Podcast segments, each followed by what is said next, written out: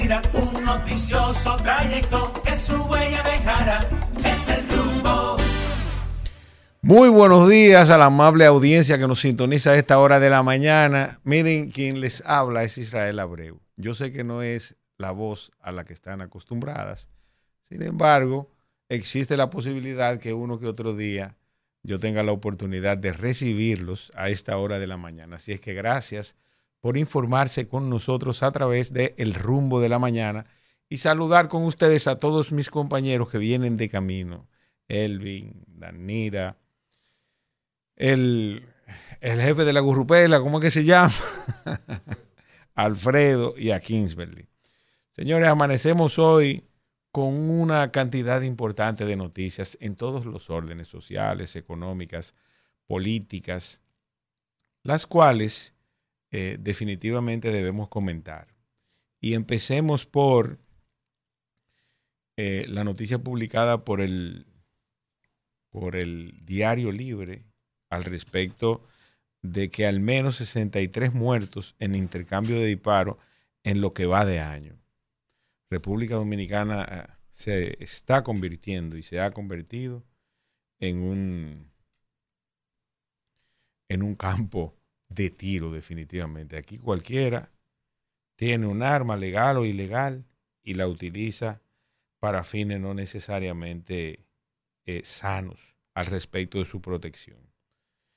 Eh, a pesar de los ingentes esfuerzos que se han hecho, no ha sido posible controlar las armas de fuego ilegales, que la inmensa mayoría entran por los puertos a través de, de la Dirección General de Aduanas, y por la frontera hasta el momento en que se dio el bloqueo, una frontera sumamente porosa en todos los órdenes, desde el punto de vista de la cantidad de productos ilegales o irregulares, como usted lo quiera llamar, que entran por la frontera, unos que no pagan impuestos y otros que no van a pagar eh, de ninguna forma, pues por ser estos ilegales, y en el caso específico armas de fuego. Por otro lado también armas legales eh, utilizadas en manos inescrupulosas. Esperemos que situaciones como esta, en alguna medida, sean controladas con políticas públicas eficientes al respecto tanto del uso de las armas como de las regulaciones existentes.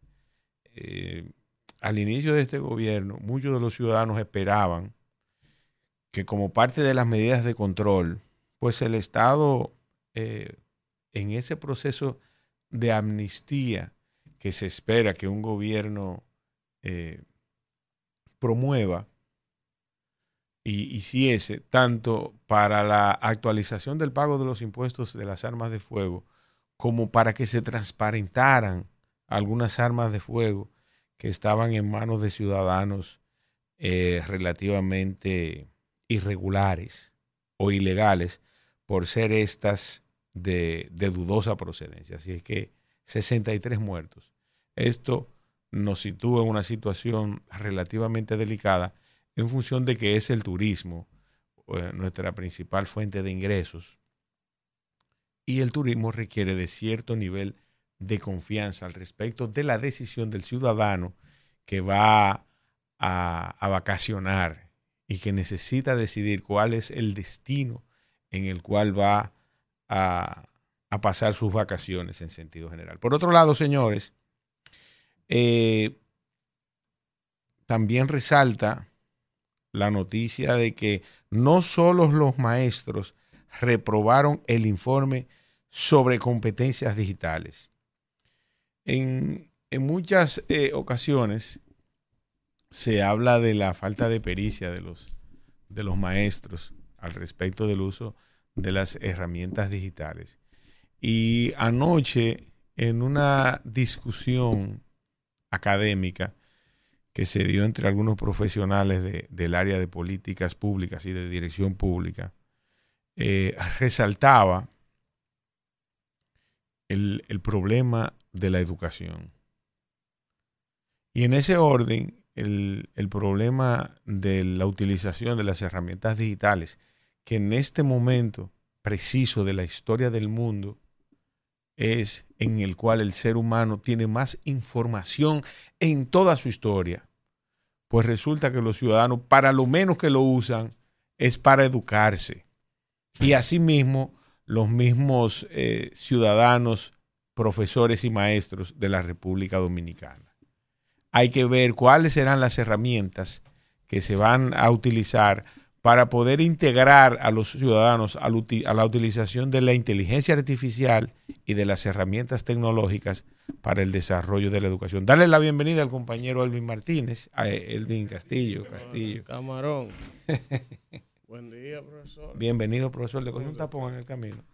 Ella salió un poquito tarde. Usted sabe que nosotros, la gente que es parte de la gurrupela, que vive en las afueras, no tengo el privilegio de poder vivir en Naco ni en Piantini, usted ve. Entonces yo vivo en la Colombia. No tengo nada que decir, profesor. Entonces en la Colombia, si me coge el tapón, si por ejemplo yo salgo todos los días a las 6, 6 y 10. Si salía a las 6 y 20. La macó. Como dicen los muchachos en el barrio, hay bobo. Definitivamente. Buenos días, Israel Abreu. Buenos días a toda la gente que sintoniza este rumbo de la mañana. Y nada, estamos aquí para llevarles un contenido como cada día de mucha calidad. Hay muchos temas, muchos temas que comentar. Y definitivamente el presidente está en Washington. El presidente Luis Abinader se va a reunir según las informaciones oficiales, con Joe Biden, una reunión que el presidente había estado buscando por mucho tiempo y finalmente logró esa reunión oficial bilateral con el presidente de los Estados Unidos. Se ha dicho que van a hablar bastante sobre el tema obvio, que es el tema haitiano. Así que vamos a ver, vamos a ver qué sale de esa visita a Washington del presidente y sobre todo de esa reunión eh, con el presidente Biden para tratar el tema de Haití. Eh, se, supone que deben salir eh, cosas importantes siempre que hay una reunión con un presidente de Estados Unidos, evidentemente que es una información importante y a darle seguimiento para ver qué sale de esa reunión. Y vamos a ver qué sale del Congreso también, que están por aprobar unos 500 millones de dólares, profesor. No, 500 no. Digo, eso es lo que han aprobado. Yo vi ayer que eh, los diputados de la bancada de la oposición tuvieron que retirarse del Congreso y que aún así la bancada del Partido Revolucionario Moderno aprobó unos préstamos por casi 2 mil millones de dólares más. Casi. Entonces, en realidad, a mí me encantaría conversar hoy con algunos diputados. No, no estaba contemplado dentro de la producción, ¿verdad? Para el día de hoy, pero vamos a tratar de hablar al menos con algunos diputados de la oposición y algunos diputados del oficialismo para escuchar las dos campanas, ¿verdad? A ver ¿Cuál es la justificación de tomar dos mil millones de dólares más en una economía que de por sí ya está sumamente endeudada? Hay que escuchar. Yo, yo no quiero a priori, ¿verdad? De entrada, los niveles de endeudamiento ya a mí me preocupan. Los niveles de intereses de la deuda que estamos pagando ya a mí me preocupan. Pero yo no quiero ser radical yo quiero escuchar los argumentos para qué había que coger dos mil millones de dólares más prestados. Y después que yo lo oiga, entonces yo fijo una posición. Yo, por ejemplo, vi ayer, no sé si eso tenga algo que ver, como que habían unos 500 millones de dólares que se habían solicitado para poder terminar la presa de Monte Grande. Que eso, eso es lo que más. sin fondo. Eso, es lo que más dinero cuarto se ha tragado. Yo sé la importancia que tiene la presa. Y, y, evidentemente cuando funcione finalmente va a impactar la vida de mucha gente. De diversas maneras. Pero yo veía también que ya la presa estaba en un 99% de Determinación. Determinación. Entonces, Vamos a ver. Ese 1% para ser terminada se va a tirar 500 millones de dólares más. 600 millones de dólares. Pero como yo no soy ingeniero y yo no sé de eso. Ya usted sabe. Pero, hola Claudia. Vamos, vamos a leer los titulares. Vamos a ver los titulares que la- el equipo de producción nos ha preparado. Ah, mira, me dice Jesse que hoy viene Luis Enrique, Muy bien. que es uno de los diputados PLD. del PLD, el vocero, Claro. vocero del PLD, ¿verdad? Sí, y es quien ha llevado la voz cantante en la Comisión de Hacienda Exacto. de retirarse. Sí, muy bueno. Exacto. Mira, entonces, déjame aprovechar que Danira no ha llegado. El escogido ganó. Señores, dos juegos en línea. Hay que celebrar. Hay que celebrar como si ganamos el campeonato, profesor, porque oiga cómo era que estaba Lo- el escogido. El escogido ganaba un juego y perdía cinco. Ganaba otro y perdía cuatro. Han ganado dos. Yo espero que no pierdan diez ahora. ¿Eh? En línea. ¿Y cómo está el ranking? ¿Quién No, la tabla está buena. Por la favor. tabla de posiciones está buena, pero mira, anoche el escogido le ganó 5 a 3 a los gigantes. Hay que decir ya en serio que esos dos triunfos del escogido, además de que son importantes para ellos, porque estaban, están en el sótano y, y habían tenido una racha de derrota consecutiva complicada, le han ganado dos juegos seguidos, pero es al equipo que está en primer lugar. O sea, al equipo que estaba jugando mejor, el escogido en noche consecutiva le ganó aquí y allá, que fue a los gigantes de San Francisco, a los gigantes del Cibao. Entonces las estrellas, normal, le ganan a las águilas. ¿Y por qué normal? Vamos a ver. Las águilas, ¿Qué? se sabe. Pero el escogido Y está peor que entonces- nosotros. Y entonces los toros le metieron caña al Licey. Mire la tabla de posiciones ahí, mire. La tabla, Léala, léala, para que la gente Para quienes están en YouTube la vean y quienes están en radio no escuchen. La tabla de posición amanece hoy de la siguiente manera. Los gigantes de San Francisco, 7 y 4 en primer lugar.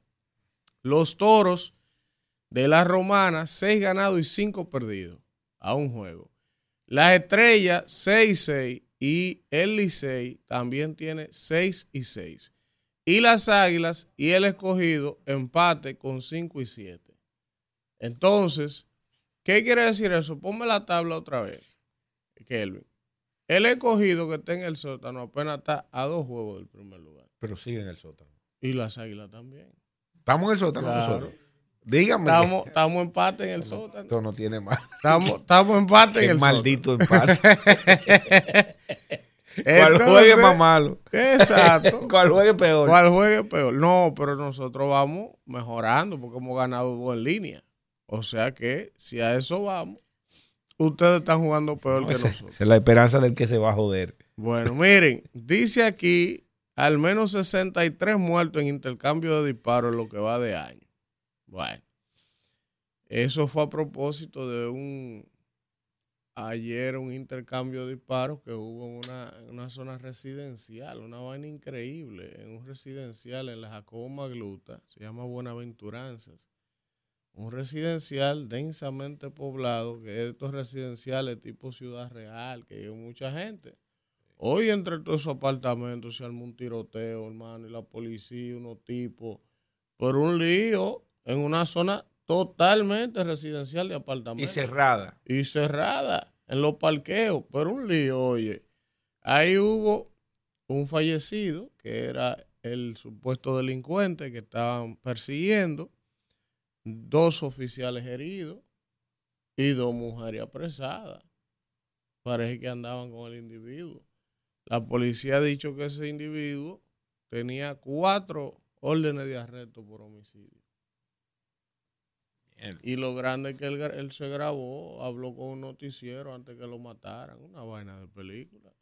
Y tenemos ese video, podemos Ese pasarlo. video está por ahí, búscalo, Kelvin. Él habló con, creo que con AN7.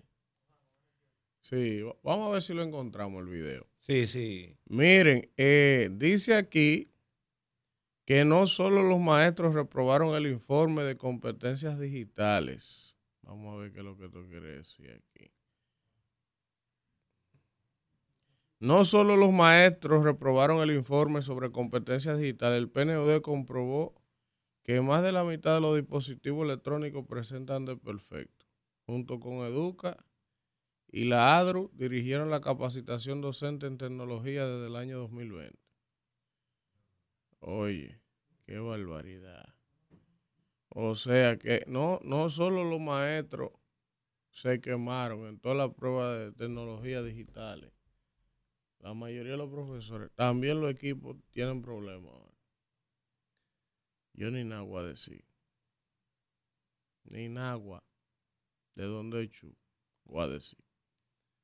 Dice aquí que la Junta Central Electoral llama a los partidos políticos a depositar los listados de sus candidaturas. Eso es un de orden ahí. Con el tema de, la educación y el penón, mire, para que estemos claros, quiero previamente informarlo. Yo estoy muy de acuerdo con el tema de los autobuses, ¿verdad? E inclusive con las variables que han incidentado el tema. Ahora, profesor, ¿eso va a producir un cambio en la calidad educativa? Claro que no. Usted lo sabe que no. Ahora yo le digo lo siguiente. Yo también estoy de acuerdo con lo del transporte escolar. Y para la cantidad de dinero que se ha invertido aquí en educación en los últimos 10 años, yo no veo cuál es el problema de que tú soluciones un problema dentro del sector y hagas mejoras en el sector. O sea, el hecho de que se haya implementado el transporte escolar gratuito no quiere decir que no haya ni los recursos ni la capacidad de mejorar las otras áreas donde sí impacta la calidad educativa. Eso no afecta en nada. o sea, no afecta en nada. O sea, lo que te digo es, quienes critican el hecho, como este mira Pablo Lu que se acaba de sentar ahí, quienes critican el hecho de que porque se, que por qué se implementó el sistema de transporte escolar cuando hay otras áreas más importantes de la educación que no se han mejorado. Es que una cosa no tiene que ver con lo otro. O sea, tú puedes mejorar el currículo, mejorar la formación de los maestros, mejorar la calidad educativa, mejorar la infraestructura y simultáneamente implementar el sistema de transporte. Porque el sistema de transporte es una realidad que es necesaria. Los niños en motoconcho que se van. Hay niños que caminan kilómetros a las escuelas y eso expone su seguridad, los expone a enfermedades, los expone a situaciones violentas, que a una niña te la secuestre un enfermo sexual, o sea, en los trayectos, en, en las zonas rurales, o sea, tú eliminas una serie de cosas con el transporte y es positivo. O sea, de verdad que yo no entiendo por qué cuestionar esa parte cuando las otras áreas que son las importantes de verdad, porque yo sí coincido con ustedes en el planteamiento de que no hacemos nada con tener un transporte escolar si no vamos a mejorar la calidad educativa. O sea, eso sí yo lo comparto. Ahora, lo que yo también digo es que el hecho de que tú implementes un transporte escolar no quiere decir que tú no tengas ni los recursos ni la facultad para mejorar las áreas que realmente importan para mejorar la educación de este país. Si no hubiese los cuartos, ahí sí yo te digo. Tú ves, si tú me dices, tú gastaste 10 mil millones de pesos implementando el transporte escolar y no hay dinero para solucionar verdaderamente las otras áreas, ahí te la compraron. Pero el dinero está. Lo que no hay la voluntad, el enfoque. Porque el tema de la educación ha sido que el dinero se ha direccionado a las áreas donde es más fácil de sacarse el dinero. Infraestructura, vamos, ahí hay sobrevaluación, ahí hay forma de tú sacar licitaciones, construcciones, vaya. Ahora, la calidad educativa, la mejora de la currícula, enfocar el tema de investigación a ciencia, matemática, el poner a hablar a los niños idiomas, o sea, que ya son cosas de donde tú no puedes como sacar recursos, es por eso que la calidad educativa no ha mejorado. Buenos días, señor Babú. Buen día a todos los dominicanos de aquí y de allá, feliz y agradecido de Dios de un día más y de darnos la oportunidad de llegar a tanta gente en el día de hoy, en el rumbo de la mañana cuando me desperté en el día de hoy, respiré, abrí las ventanas, como decía Peña Gómez, las ventanas del cambio. Pero era la ventana de mi habitación que colinda con el mirador sur, gracias a Dios. Y quise respirar ese aire y le dije, Señor, gracias por un día más, porque fue fuerte levantarme de la cama en el día de hoy. No podía levantarme de la cama. Después de un estornudo cuando respiraste.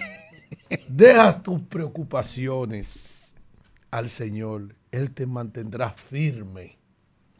Nunca dejará que caigas, que caiga el hombre que obedece. Ay, Dios mío. Eso es el Salmo 55, capítulo 22. Profesor, ¿usted sabe quién está aquí en línea? ¿Quién? Leonardo Mercedes. Leonardo Mercedes era el periodista que estaba hablando con el delincuente que mataron Ah. cuando... Leonardo, AN7. De AN7. Leonardo, vamos a hacer una cosa. Ajá, vamos a hacer una cosa. Te van a llamar ahora mismo. No, no, ellos ya tienen el video. El video está- Ah, ok, pero tenemos a Leonardo Está bien. Leonardo, buenos días. Buen día para ustedes. Leonardo, tú estás en el rumbo de la mañana. Aquí está Elvi Castillo, está Israel Abreu y está Daniela Caminero. Tú sabes que tú fuiste un testigo de sesión de un acontecimiento que se escenificó en la tarde de ayer, donde en vivo tú estabas hablando en un momento del tiroteo con un, con un delincuente que más tarde fue ¿verdad? eliminado por la Policía Nacional. ¿Cómo se dio el contacto eh, de él contigo? Que ustedes estaban hablando, era vía eh, y, eh, fe, era vía video, WhatsApp. pero de WhatsApp. Exacto. Adelante. Sí, buenos días. Gracias a ustedes por la oportunidad. Mira, muchas personas me, me han estado llamando, más que el acontecimiento, se han centrado un poco eh, precisamente en eso. Diga, ¿por qué y cómo yo estaba hablando con esa persona? Sencilla. Eh, tú sabes que los periodistas que somos reporteros nos manejamos en los canales de televisión y en los periódicos y en la radio con agenda.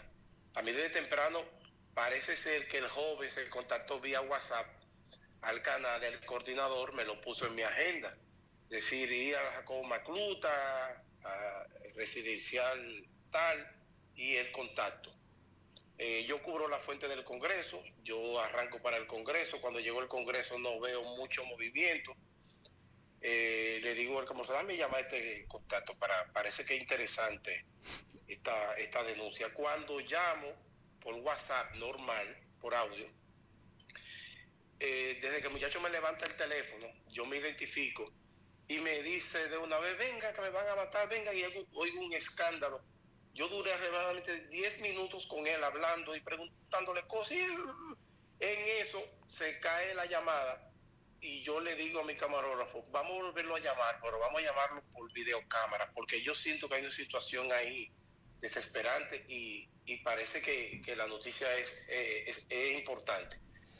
Pues lo llamamos por el, por el teléfono vía WhatsApp y le damos a grabar. Ahí ciertamente el muchacho me toma la llamada, desde que me ve se desespera, comienza a decir que lo ayude, que lo van a matar, que ya los policías entraron. Pero al, si ustedes escuchan, la parte mía no se, no, No se se escucha. observa, no se escucha, porque parece que esa parte no se activó. Yo lo que le decía es cálmate, eh, dame la dirección correcta, porque la policía están ahí. Él me escuchaba, pero parece ser que ya para afuera eso no, no, no se podía captar. Bueno, eso duramos aproximadamente segundos. Eh, yo le hacía seña con la mano y me ponía la mano en el oído de, de que se calmara, que escuchara. Y a última hora él entendió que yo le estaba diciendo que me mandara la ubicación. Eh, se cortó la llamada. Yo le comenté a, a mi camarógrafo, yo presiento lo peor. Yo creo que pasó esto. Y, se- y así fue. Eh, cuando llegamos parece que sí.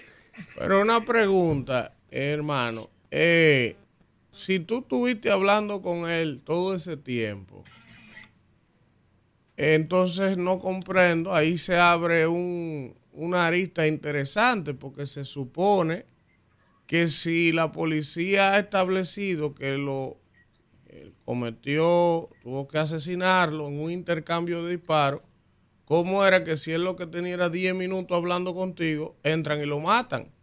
¿O había otras personas con él que pudieran haber estado disparándole a la policía que estaba afuera? ¿Cómo es eso?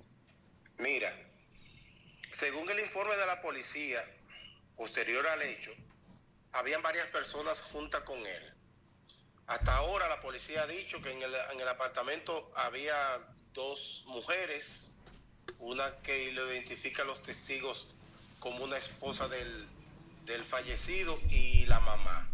Si ustedes escuchan el video y observan, él está atrincherado en el baño. Fíjense que en la parte de atrás se observa una ducha.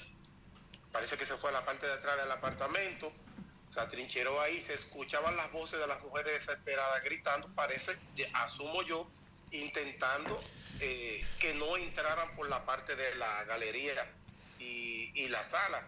Por eso él decía, van a entrar, van a entrar. Yo le pregunté un sinnúmero de cosas para empaparme bien de la situación. Él casi no respondió nada porque él se concentró en estar gritando de que yo llegara rápido, desesperado. Y prácticamente de lo que yo le pregunté, él no me respondió. Sí, sí, eh, reitero, eh, aparentemente eh, había una gran cantidad de, de policías ahí y los disparos fueron muchos según los testigos y los videos que circulan en la... En la- en la- Leonardo, una, una última pregunta. ¿Dónde fue específicamente el evento? ¿En qué residencial? ¿En qué zona? Dicen que la Jacobo Masluta. Buena- Buenaventuranza. A Buenaventuranza.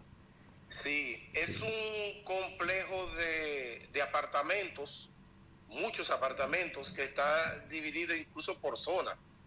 Porque decían, eh, este es Buenaventuranza 1, 2 y 3, otros decían, esta es Buenaventuranza Norte, Sur.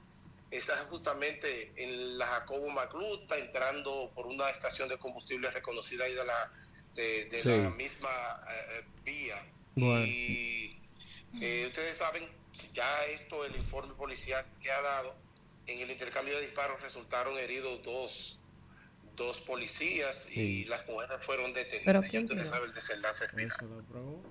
¿Quién Pero, tiró? ¿no? O sea, hay que determinar. Luego, cuando una vez antes de él llamarlo, él estaba disparando. Ah, sí. sí. Bueno, gracias. Hermano, gracias. Leonardo. Un abrazo. Señores, Porque, eh, bien, eh, señores, era Leonardo Mercedes de AN7, quien fue el periodista, reportero, que mantuvo eh, conversación con el delincuente que estaba trincherado ayer antes. Vamos Pero- a ver el pero, video Pero dice ahora. que era un criminal. Sí, tenía cuatro órdenes de arresto Cuatro por homicidio, cuatro sí, homicidios. distintas. Vamos a ver el video, Kelvin. Vamos a ver el video, Kelvin Isidro. Por favor, me van a matar. Me van a matar, corre, por favor. Me van a matar, están aquí adentro, por favor. Me están aquí adentro. Por favor. Por favor, venga, mi papá, venga. No me abra. Están aquí adentro, mi papá. ah, no, que- Diga. Miren, señores, yo, esto se ve escuchar un poco cruel. ya conocemos sus Uno no quiere nunca irse a los extremos, pero uno ve ese joven, evidentemente, a él se le acusa. Eso debería de dirimirlo un tribunal, que ya no lo va a poder dirimir, que él había matado cuatro y tenía cuatro órdenes de arresto por cuatro homicidios. Pero mira lo que es la vida. Él estaba ahí pidiendo que lo van a matar, asustado. Oh, pero ¿y cuando él mató los cuatro? que mató? La abuela mía Laura decía que el que a hierro mata, a hierro muere. Yo, yo crecí chiquitico en Yaguate escuchando eso. Uno dice que en democracia, dice que apelando a que la sociedad Eso no hay avance, pero no, mire. Había que, había que hacer la limpieza. Claro. Y tiene que continuar la limpieza. Vamos a darle- los inadaptados que no puedan, sí, todo lo que no pueda Yo- sostenerse yo en esta sociedad. Yo, de yo fui pobre, yo tuve muchos problemas. Nunca anduve sucio, ni tampoco delinquí porque no tenía trabajo. Yo opté por formarme y Usted lo trabajar y que- aguantar. Usted lo único fue lo de su colchón, pero Exacto, después de ahí... eh. Buen día. eh, Vamos a darle los buenos también, días buen día. a, a la escogidista de este Ah, entonces programa. porque yo soy aguilucha, usted no me saluda, roja, porque usted no me, usted no me da los buenos días. Este tipo tenía dos semanas llorando al escogido, tenía dos semanas llorando al escogido, Sí. Kimberly dándole consuelo, orientándolo, guiándolo. No, ella lo consolaba No, y le enseñaba a aguantar. Lloraban porque- los Eh, dos. y hoy El ya de ganaron y hoy no lo aguanta nadie. escogido no quiere ser fanático. Eh, Lo eh, grande- a este no. fanático Señores, no Lo, lo grande No, del no, tiene caso, capacidad de El sufrimiento. No tiene capacidad de sufrimiento. por lo grande de del caso es que estamos celebrando, pero en el sótano, profesor. Sigue en el sótano. No tiene capacidad de sufrimiento. No tiene No pero tenía dos semanas llorando. Ganaron un juego y ya él cree que un buen ganó. cristiano no, tiene que tener capacidad de sufrimiento. Un buen cristiano. Un buen cristiano. Ah, pues yo me enfrentar- pasé, pues yo sí he sufrido. No, no. ¿qué capacidad? Líder, yo duré 18 años sufriendo, Sufriendo. esperando un campeonato. Y El entonces- el que es Entonces gané y ahora, ahora tiene Y las 7 mujeres años que no gana el Tenemos que tener capacidad de ¿Y sufrimiento. las mujeres mujeres dominicanas, ¿por qué? O para bregar con este, este- semejantes hombres. Yo no, porque el mío es un hombre bueno. Ay. Yo ni decir, ¿eh? Ay, decir. tenor. Buenos días. Yo sabía, yo sabía que este hombre iba a llegar insoportable Aguichita, hoy. Gracias a Dios que vamos, No, a, de- vamos a descansar cinco días, señores. Buenos días, feliz jueves, antesala del fin de semana. Creo que hoy, según la Iglesia Católica, es día de los eh, de los muertos, de los fieles difuntos. Antes en el país, El un día como hoy, todas las 2 de noviembre. 2 de noviembre. Todas las emisoras ponían música clásica. Dios me bendiga mi primera Sí, en México eh, eh, es una de las celebraciones más importantes. Hoy en el país, años atrás, las emisoras ponían música solo La balada. gente iba a los cementerios. Todavía van. Hoy- hoy es día de Todavía van. Sí. Eh, Día del escogido hoy. Antes que nada. Día de las águilas. Buen día, Kimberly. Buen día, compañera. Muy buenos días, bella que anda. Danira. Igual, siempre bellas nosotras y Claudia que está por ahí atrás y Jessy que no ha llegado todavía. Nuestro querido hermano y amigo Alfredo de la Cruz. Pero es como de cadillo, dice esta mujer. No, no, no. El hermano. Elvis Castillo. En esta, cabina están tres de los hombres más de- deseados de todas las mujeres de este Pero que país. está más bueno. Pero claro. Deseado, dice. Porque hay- Porque Manolo Zuna. Claro. Más bueno que Manolo, obvio, ¿Ves? obvio, que Manolo suena Y claro. tampoco di que- Oh, di que- que- que- que- claro. que- En, esa- este edificio, en este edificio completo, La cabina que tienen los hombres que están más buenos. es la de rumba. Pero va, De la. Oiga, mañana. La de la mañana. ¿Tú Venga, crees que- venga, Pero dígalo tráigame, el Los café, hombres- hombre. Los hombres más elegantes de, de RCC medio entero, ¿dónde que están? Wow. En el rumbo de la mañana. No, vaya decir- ahí. vaya a decir que soy. A- Atrévase a decir que allá arriba. Antes que nada, Kimberly. eh, No me ¿qué- dejaron sí, terminar adelante, de adelante, saludar. sí, sí. Increíble. A todos los padres de familia que se dirigen hacia las diferentes Ay, sí, escuelas a dejar a sus hijos, pero a los de las escuelas públicas que van en el transporte escolar, que los choferes del transporte escolar oyen a rumba, Ah. eh, ya me lo han dicho, y a todos los choferes del país que están siempre conectados con nosotros, Gracias porque a Dios desde que yo aquí se lucha aquí. por los derechos de los choferes. Si fuera por el Mire, todo. si, si Jason la ve la tengan- de nuevo hoy. Es? El avión, ¿Es quién fue todos que la trajo? Fue él. En el galdeo que individual. Claro. Hoy la va a soltar, profesor. ¿Este cree que él no va a ese chat? Ese chat se pone intenso a veces. Mire, profesor, Yo no ganó el Texas. Pero yo pienso que esa fue la serie mundial de menos. A pesar Menos de que Texas- oiga, no pero a pesar de que No anoche ganó Texas. A pesar de que Texas es uno de los estados más grandes de los Estados Unidos. Su capital se llama Austin. Ahí está Houston. Claro. Ajá, Austin, Texas. Y Dallas, Texas. y Dallas, Texas.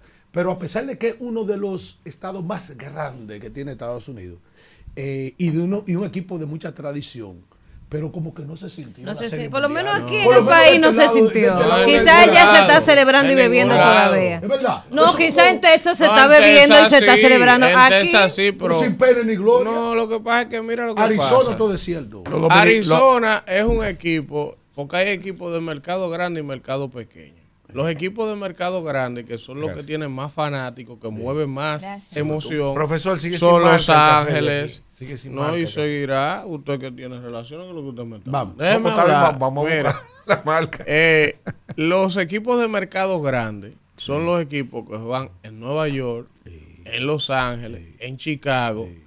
Eh, esos equipos así Houston también. que Equipos que en tienen, por ejemplo, aunque no son de mercados tan grandes, pero que tienen tradición. Por ejemplo, los Bravos de Atlanta. Siempre están en postemporada. Atlanta. Pues entonces, cuando no son equipos de esa dimensión con arrastre, que van a la. Serie Mundial, Boston, cuando no son equipos así, evidentemente se siente, el- Se cayó, se este cae, lado, se este lado, cae. no, de este lado y en Estados Unidos también. Se salvo las dos ciudades que estaban involucradas, que eran Texas y Arizona. No, yo no vi ni un juego tampoco. Eh, Ah, pues, oye, cuando China, yo vi no, anoche que Texas ganó, digo, oye, ya. Ya, sí. Pues yo, yo no sabía, ni siquiera vi En mi casa lo vieron, mi esposo lo vio ahí Mire, por pedazo. pero- Sí, pero- le- Pero eso tiene una explicación. ¿eh? Pero, Oh, pero claro, la mayoría de dominicanos en Nueva York están, profesor. no, no, no. Y claro, sí, Sí, claro. tiene una explicación, No, profesor, profesor. no diga la inmensa mayoría de dominicanos, pero igual eso que, no tiene que claro ver, que sí, igual, que sabe de economía. igual que, profesor, no de diga la razón. Porque el impacto y la emoción de la Serie Mundial no repercute solo por el público dominicano. Claro, en República Dominicana repercute. En República Dominicana, si tú quieres que se sienta en República Dominicana,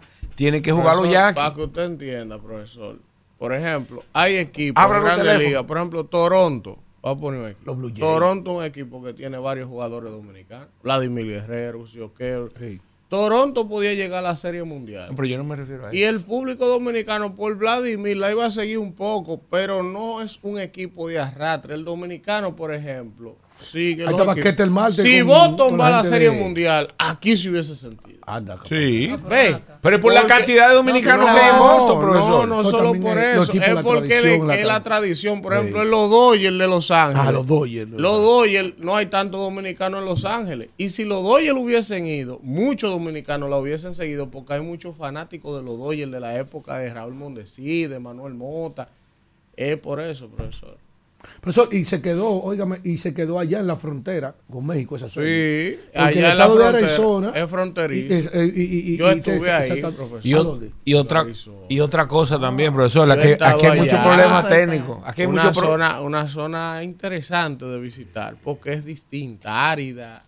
Ahí hace un calor, profesor, que cuando se desmonta en el verano de los vehículos, del aire acondicionado, usted siente como con un, un horno de la estufa. Y se mete para adentro. O corriendo, usted no puede caminar del carro al hotel. No, que se muere fácil. Porque hay mucho desierto por Hay ahí, mucho en- desierto. tanto en Texas Ajá, como también en Arizona. Sí, sí, sí. Pero es interesante la ciudad de Arizona. Hay un equipo de la NBA. Los Sí. Phoenix Suns. Los ahí Suns, que los soles de Phoenix. Los soles porque Phoenix es una ciudad de Arizona. Exacto. En Yaguate, ¿usted ¿sabe cómo le decían Arizona? ¿Cómo? Narizona. Pero está inventando. Profesor, mire rápido, porque hoy es un día para mí de regocijo. Estoy feliz. Y ganaron Los Ángeles Lakers. Pero está bien. Ganaron Oiga esto, Lakers. ganaron Los Ganó el Ángeles Cuyo, Lakers. Pero usted dijo una felicidad como que no iba de la mano. Escuche, profesor. Lakers, ni- ni con Ganaron el Los. Ángeles Lakers. Oiga, en tiempo extra. Pero oiga, ¿a quién le ganaron? A Los Ángeles Clippers. Los Clippers. Que son sus vecinos. Que comparten el mismo estadio. Sí, Oiga sí, esto, sí, ellos sí. juegan los dos en el mismo estadio. Ahora. Siempre. Los Lakers y los Clippers juegan en el mismo estadio, en el Este, Staples este Center. fin de semana es el juego de Licey a Águila en Nueva Clippers, York. Le cambian todo y cuando van a jugar los Lakers le Usted cambian. sabe que usted ha dado un dato interesante que yo desconocía. Es así. Porque antes era en el Fórum de Los Ángeles. Ajá. Pero ellos se fueron de Los Ángeles y entonces comparten el templo. El Staples Center. Staples Center. Así es. Coño, pero el oiga esto. programa del mundo. Pero oiga esto. LeBron James, ay, ay, ay. ¿Quién es ese carajo? 35 puntos, 12 rebotes Mira. y 7 Ay, asistencias. se parece a la máquina del Atari 2000. La máquina, hermano. La máquina. Anthony Davis metió 27 y 10 rebotes. Antonio Davis. Antonio Davis. Y de Angelo Russell, 27 puntos. Ese equipo está bueno en tiempo extra, le ganaron. Para los perros que no tiran y los gatos que no arrullan. Isidro, vámonos. Qué barbaridad. Rumbo de la mañana. 7:40 minutos de la mañana. Vamos de inmediato con el comentario del señor Elvin Castillo. Miren, señores, sí, escogidista. Cuando ganamos. Miren, señores.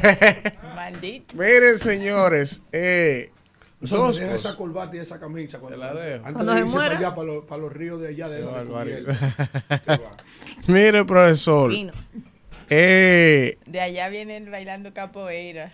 bailando samba. Y, Samba. y comiendo, bebiendo caipiriña. Señores, miren, dos noticias. Profesor José Lacay tenía una revista musical, usted la había hallado yo. Profesor. Dos noticias en mi comentario de hoy, una positiva y una no tanto. Que uno no ha querido referirse a eso esperando, ¿verdad? Que evolucione las informaciones, pero eh, todo luce indicar que la situación del Intran está complicada. Miren, pero primero vamos con la positiva. La positiva es que eh, el ministro de Turismo, David Collado, anoche presentó sus cifras que mensualmente él va presentando de cuántos turistas han arribado al país mes por mes para eh, tratar de lograr una meta que hace tiempo se había fijado el país desde el gobierno de Danilo, de que en un año nos visiten más o menos 10 millones de turistas, que sería una cifra similar a la cantidad de habitantes aproximada que tenemos en el país, ya que gracias a la directora de la ONU y el censo no sabemos cuántos somos. Pero más o menos 10 millones mal contados. Entonces, hace tiempo que el gobierno dominicano se fijó la meta de que en un año nos visitaran 10 millones de turistas y anoche el ministro Collado presentó al país sus cifras habituales eh, y en el mes de octubre llegaron a la República Dominicana 619.204 turistas. Con esa llegada de turistas, el país quedó, cerró el mes de octubre ya, con 8.245.189 turistas que nos han visitado este año. O sea, que nos faltan para lograr la meta en estos últimos dos meses alrededor entre eh, noviembre y diciembre nos faltarían casi 1.300.000 turistas en esos dos meses. Una media más o menos de 650.000 turistas por mes que lleguen entre noviembre y diciembre, lograremos alcanzar eh, ese hito de los 10 millones de turistas. Yo creo que si no hay mayores contratiempos, esa meta se va a alcanzar porque si tomamos como referencia que acabamos de cerrar el mes de octubre con 619 mil, en diciembre, que es un mes que se incrementa por el invierno en muchos países del mundo, mucha gente viaja al Caribe en invierno huyéndole al frío. Entonces, eso, más las estrategias que se están utilizando, yo creo que va a ser posible cerrar el año con esa meta de 10 millones de turistas. Ustedes saben que yo siempre les he hablado de la importancia del sector turismo para la economía de este país y quizás mucha gente no se detiene a entender qué tanto pesa el turismo en nuestra economía. La gente se dio cuenta en pandemia, porque el turismo, eh, como le ha dicho y se le ha dicho en el pasado, es la locomotora que empuja, que arrastra las cadenas de la economía dominicana, la, el turismo y las remesas. Pero el turismo tiene una peculiaridad especial y es que el turismo tiene una cadena de producción que impacta prácticamente todos los sectores de la economía de manera directa o indirecta. Impacta el agro porque los turistas comen fruta, comen vegetales, todo lo que los hoteles se comen. Impacta el área de los servicios, eh, transporte, eh, carga, eh, genera empleos directos. Por cada habitación de hotel que se abre en este país, se generan tres empleos directos y otros tres indirectos por cada habitación de hotel. Eh, las señoras que eh, limpian las habitaciones, los que fumigan en el hotel, los jardineros, los que limpian la piscina, los batentes, los de entretenimiento, o sea, se, los que cocinan. exactamente. Entonces, eh, el turismo, por eso ustedes ven que constantemente es un sector protegido, un sector que se le apoya constantemente, pero no es porque eh, queremos beneficiar al que tiene inversiones en el sector turístico, es por la cadena de valor que arrastra el sector turístico y definitivamente yo soy de los que apoya que eh, el sector turístico se siga apoyando, se le sigue invirtiendo, se siga mejorando, pero paralelamente a eso, y siempre lo digo, para poder mantener ese crecimiento en el sector turístico y todos esos impactos positivos colaterales que genera el turismo, también tenemos que ocuparnos de temas tan sensibles e importantes como por ejemplo el tema medioambiental. No podemos hacer todo el esfuerzo en el sector turístico y olvidarnos del medio ambiente, porque entonces eso no va a terminar destruyendo la industria. Por ejemplo, el tema de los accidentes de tránsito, que es una cosa elemental. O sea, cómo tú estás haciendo todo este esfuerzo para traer 10 millones de turistas a este país y las carreteras de este país son el peligro más grande que tienen esos turistas al transitar. Entonces tenemos también que hacer esfuerzos para mejorar esas estadísticas de accidentes de tránsito es un país donde lamentablemente no tenemos sangre. Si tú estás trayendo 10 millones de turistas, le estás diciendo al mundo, visítame, que soy un país lindo, soy un país bueno. Pero si el turista lamentablemente se accidenta, con los altos índices de accidentes que hay en este país, no hay ni siquiera sangre para ponerle. Entonces, son temas como que, así como estamos haciendo esfuerzos en que el turismo crezca, que se mantenga sólido, que genere nuevas habitaciones, que genere nuevas inversiones, más de mil millones de dólares al año, directa, de inversión directa, atrae el turismo, el sector. Y eso es fundamental. Pero tenemos paralelamente a eso que entonces atender otros temas que terminan encadenándose con el asunto del turismo. Miren, el tema este que quiero tocar brevemente del Intran, señores. Ustedes saben que hubo una denuncia de un suplidor hace como un mes y pico de un señor, hace una semana, un mes y pico me parece ya, que él fue a concursar al Intran con su empresa y se dio cuenta que en el Intran, en esa licitación, habían algunas cosas como que a él no, no le convencían. Y él decidió no participar en la licitación. Eventualmente terminó ganando una empresa, pero la empresa de este señor que originalmente con la que él se acercó con interés de concursar, de manera extraña, él explica que aunque él se retiró y no decidió continuar con el proceso, tomaron en el Intran esa empresa que él registró como interesada en concursar y la ponen a figurar como una de las empresas finalistas en la licitación que ganó la otra. Y esa es una, una pequeña irregularidad de más de siete irregularidades graves que la Dirección de Compras ha anunciado de manera tardía, como siempre, pero las ha anunciado y las ha, las ha señalado. Y hay otras cosas gravísimas que este señor había establecido, como era el hecho de que supuestamente quien figura como CEO, gerente general o presidente de la empresa que ganó la licitación por 26 millones de dólares es un joven que hace apenas seis meses era empleado del Intran, de un área específica y que ganaba 70 mil pesos y que renunció y de repente aparece ahora como CEO de la empresa que gana un contrato de 26 millones de dólares. Ese señor había estado diciendo eso y muchas cosas más. Yo vi la denuncia, vi los datos y digo, bueno, vamos a esperar, vamos a esperar porque no creo que algo tan grave como lo que este señor esté diciendo vaya a pasar desapercibido en un momento como el que se está viviendo en este país, de las redes, de los medios, de la atención, del morbo y sobre todo de que eh, la señora que está en ética, el Ministerio Público, cuando son cosas tan ruidosas como esa, yo digo, yo no creo que si eso es verdad, eso pase.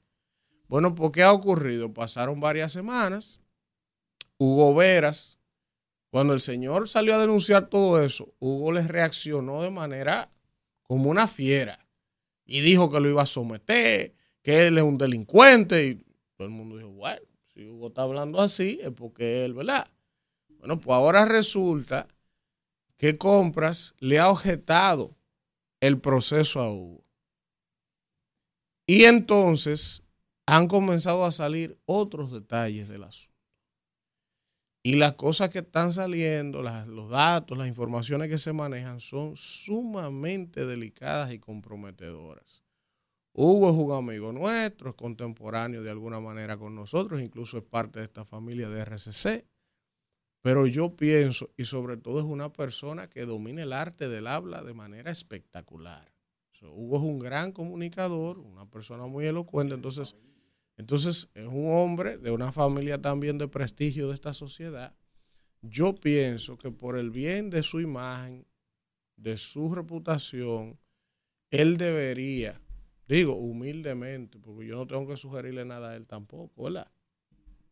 Pero yo creo que él debería dar una rueda de prensa en este momento de crisis que él tiene encima, ¿verdad?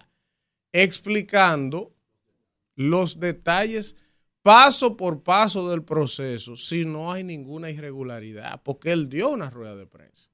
Pero la rueda de prensa que él dio fue para tragarse al señor con yuca que lo estaba denunciando y amenazarlo y, se notaba eufórico, exacerbado. Entonces, en este momento, si no hay ninguna irregularidad, si no hay nada que ocultar, si no se ha hecho nada mal, estamos hablando de 26 millones de dólares. O sea, no estamos hablando de 200 mil pesos. Entonces, creo que por la dimensión de la denuncia, la cantidad del dinero del que se está hablando y, las, y los cuestionamientos tan graves de lo que se está señalando, si el hermano Hugo no tiene nada que ocultar, pues haga una rueda de prensa con todos los medios nacionales, con su comité de compra, con el jurídico, con todas las personas que tuvieron que ver el proceso y que expliquen de manera detallada, transparente y abierta cómo ocurrieron los hechos y qué es lo que está pasando. Porque si Hugo no da la cara y mata ese tema de manera rápida con la verdad, todo lo que le va a devenir de especulación, de cuestionamiento, de crítica, él no lo va a poder aguantar. Y evidentemente también, si no explica y no aclara, en los barrios, cuando yo estaba más joven, yo recuerdo que decían que el que calla otorga. El que, el que calla otorga. Si usted no se defiende de acusaciones tan graves como esa, ni dice nada para defenderse y aclarar, cuando ya compra le mandó a suspender el asunto también, entonces usted lo que está diciendo con su silencio es que es verdad lo que se estaba denunciando. Entonces, eso también al presidente y al gobierno lo pone en una situación de complejidad. Porque entonces, A, transparencia. A, cero corrupción. Muchas reuniones de, evaluación. Mucha auditoría. Pero cuando estallan casos como este, entonces el silencio es la respuesta de todo el mundo. Yo estoy esperando que va a decir Milagro, que no he hablado. Doña Milagro Ortiz Bosch, de ética. Pues ella, sola, ella solo sale cuando le hablan de Kimberly. ¿eh? Es susanable. El presupuesto de juventud. Es falta de integridad. 508 millones de Bueno, pesos al 50. al amigo Hugo, humildemente un consejo. Si usted no tiene nada que esconder, salga y aclare su proceso. Si tiene algo irregular, también salga y explique si fue un error, si fue un descuido, negligencia, pero tiene que salir a hablar. Si se calla, el tema lo va a aplastar. Es cuanto. Rumbo de la mañana. Regresamos en este rumbo de la mañana. ¡Qué barbaridad! Ahí va a maquillarse el hombre. Señores. Vamos. Profesor, déjame saludar a mi sobrina Abril de la Cruz Guzmán. Abril de la mi Cruz. primera sobrina. Ajá. Sí, de- eh, nieta de Héctor y Minerva, allá en Yaguate. Vive aquí en la Sí. capital. Quien cumple año hoy, Oh, ¿Cuánto cumple? o, eh, eh, bueno, no recuerdo. Qué barbaridad. ¿Y qué tío el diablo? es? 23, 23 años. ¿Y qué tío es este? Ay, 23, 23. La edad. 23. Así tengo yo una lo sobrina. escuchan a usted. Mi mamá y mi papá. Sí. Por esa gente viven curándose conmigo desde mi que yo papá- nací. mi papá oye es un espectáculo andante. Y a veces me llama para hacerme al- algunas puntualizaciones de los comentarios. ah, su Mi papá papá se sí. cura con el príncipe del pueblo de. Se ríe muchísimo si con mi papá Alfredo. hubiese estado vivo, escribiría Tuviera como Chelo. Gozando. Como Natividad, él y Natividad tuvieran O sea, haciendo parte. Hoy es un día muy especial. La Organización de las Naciones Unidas celebra cada 2 de noviembre el Día Internacional para poner fin a la impunidad de los crímenes contra los periodistas. Eh, ese es un día muy importante que vale la pena señalar. En el día de hoy, un día como el de hoy, pero en el 1564, un terremoto destruyó la ciudad de Santiago y La Vega.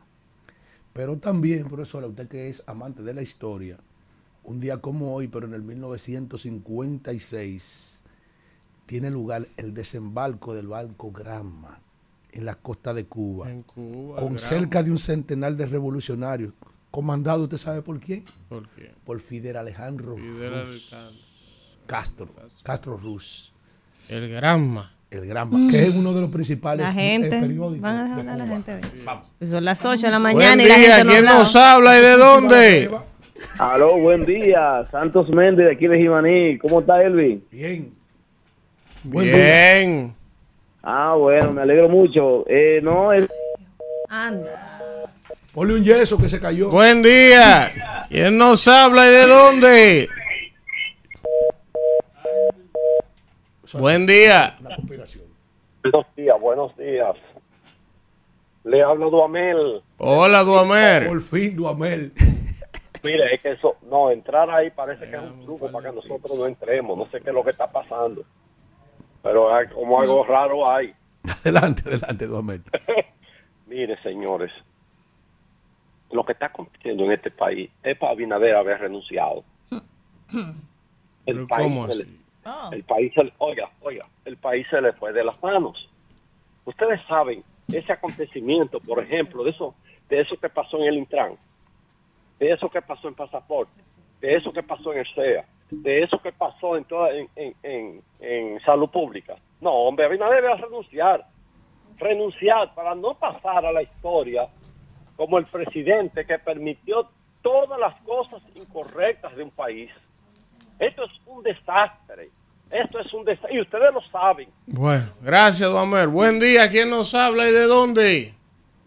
Sí, buenos días. Felipe Alta, Lobo, Massachusetts, Elvis. De Boston, Massachusetts. Adelante. Esto va para Alfredo. Eh, sube un poquito, Isidro. eh, habla un poquito más alto, que tengo problemas con los oídos ya con esta edad. A- Alfredo, esto va para ti, para que obtenga tu consulado y, y retorne a abrir. El de Boston es mejor. Oye, oye, oye, oye, Alfredo, si Danilo le pide la justicia a Lionel, la llanta se va y Danilo tiene su venganza más dulce de su vida. Así que lleva esa propuesta a Danilo. No hay que tener Que tanto odio. Eso hay que sembrarlo en esta Buen sociedad. día. ¿Quién nos habla y de dónde? Hola. Hay como un problema con las líneas. ¿Y qué es lo que pasa? Buen día. Muy buenos días, Elvi, tu hermano, Adelante, el Kraken.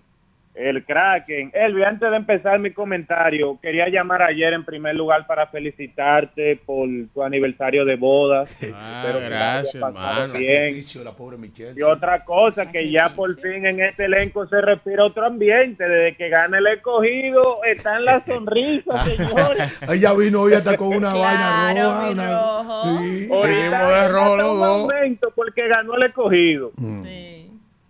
Elvi, eh, mira, eh, quería empezar mi comentario eh, de verdad reconociendo este trabajazo que ha hecho Collado.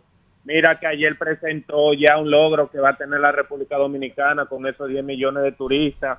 Y si uno se pone a pensar en las situaciones que tomó Collado este Ministerio de Turismo con pandemia, guerra, de verdad, eso son cosas que hay que reconocer.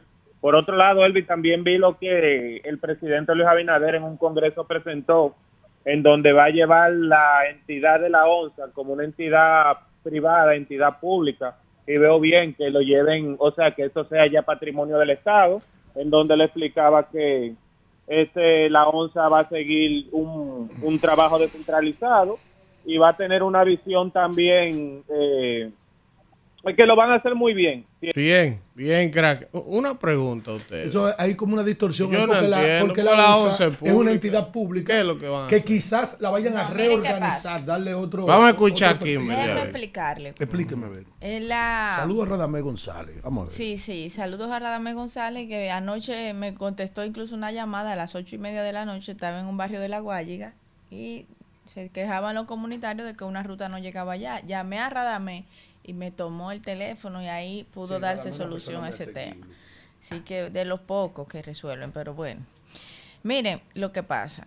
El tema con, con el Estado y el manejo con ese tipo de instituciones que manejan vehículos de motor, que incluso su funcionamiento depende de vehículos eh, de motor y de piezas, sobre todo, la burocracia que existe es muy larga. O sea, para usted comprar una goma, para usted cambiar un aceite, para usted reparar un motor, esto, usted tiene que esperar o que venga el próximo mes para que le depositen los fondos o hacer acu- acuerdos, créditos, hacer todo un proceso. El Estado para sacar 100 pesos es igual que para sacar, eh, qué sé yo, eh, eh, 50 mil y así 3 millones para sacar 50. Entonces, eso no aguanta. Eh, La administración de vehículos de motor, que es lo que la ONSA, no aguanta tantos eh, tanta burocracia y por eso se va a convertir en una empresa. Primero para tener un mejor manejo, pero segundo para dar respuestas más rápidas a ese tema de demanda, que era lo que planteaba también el doctor Luis.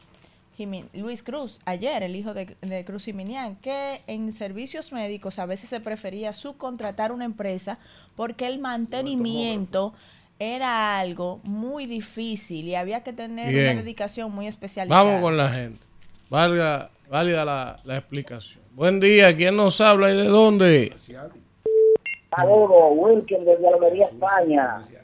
Buen día, Wilkin.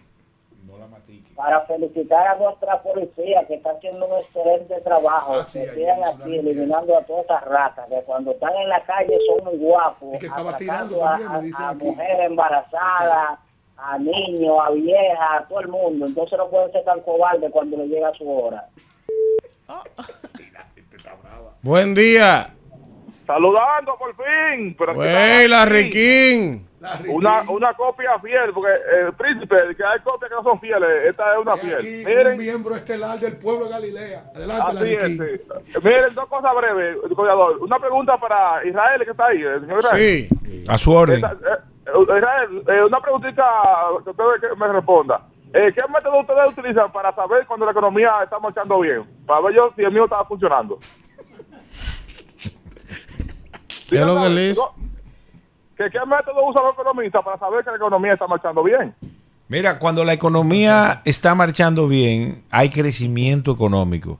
Pero no solamente se circunscribe al crecimiento económico, sino que también debe haber desarrollo económico. Para que le llegue a que, todo el mundo. que es, Ah, pero- que, que es, ok. que es el efecto de una justa distribución de ese crecimiento económico. Así es. Y se Ah, traduce, como dice el filósofo griego Alfredo de la Cruz, en un pleno empleo. Eh, Yo tengo uno más, más casero, eh, Israel, para que yo cuando Más casero. la economía. Adelante. ¿Tú sabes cómo- tú sabes cuál Una es? forma más casera de medir la economía. Vamos a ver. Adelante, adelante. Eh, cu- bueno, se lo voy a decir a ustedes. Cuando la señora del servicio me dice, Larry, se lo olvidaron 500 en la lavadora, ya yo sé que está funcionando bien la economía. Vamos a la próxima llamada. Qué barbaridad. Buen día. Buenos días, rumbosos, ¿cómo están? El León de Manhattan. Él. Sí, no, eh, eh, Pues es una tres copia, profesor. un minuto. Lo primero es que el turismo seguro que en estos últimos meses ha aumentado con, cuando, con la invasión de la gasa haitiana que mandó Luis Abinader, que seguro lo... lo Diablo, León, pero tú eres un- extranjeros también, profesor. Cogieron Eso esa no se cuenta. No, no, pero déjame terminar, yo no estoy hablando disparate. Es que tú eres un Eh, hey. Adelante. Sí, no, no, un hey no, un hey no, que eso perjudicó el turismo. Todo el turista que vio esa vaina, no es verdad que iba a coger para República Dominicana. Además entonces esos números que están dando son mentiras, dices tú. sí, no, lleva- sí, llévate de, de, de, de, de, de, eh. Eh, y, y, y lo que pasó en la zona colonial, que ahí habían 500 turistas, eso se lo dicen a 5 Qué barbaridad. El León siempre. Este es el mejor programa del El mundo. León siempre tiene un hey. Hay que tener cuidado aquí hoy te, pues, te desarticulan. Buen día, comentario. ¿quién nos habla y de dónde? Buenos días, rumbo de la mañana, ¿cómo están? Bien, hola. Cabe resaltar, Elvin, que cuando David Collado entró al Ministerio de Turismo, encontró un país en plena pandemia. Debemos de entender que el gobierno y él han hecho un buen trabajo. La gente no ve eso.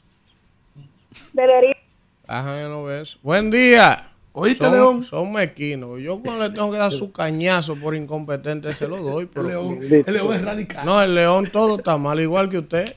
Ustedes son dos perros. Buen día. Buen día, Miguel Toribio de Manhattan. ¿Quién nos habla y de dónde? Miguel Toribio. Adelante, Miguel, de Nueva York. Nueva York. Sí, claro. Ese Adelante, fue, hermano. ese fue el hombre que nos trajo la taza. ¿Quién? Este, este símbolo del rumbo de la Hermano, La de Israel ahora. Sí. Por favor. Tiene que mandarse la del peluche. Varios temas. Mire, eh, sobre La de Manuel la vamos a que romper. para el COVID. eh, para el COVID no, para el dengue. no, no, no, no la rompa. No la No rompa. la rompa, por si acaso. Adelante, adelante. Cuidado. Digo yo que las pruebas que hacen para el dengue sí la están cobrando en las clínicas porque yo tengo un niño, el más pequeñito allá, estaba medio malo y salió, y no, no salió con dengue, pero sí la, el seguro no cubre la prueba.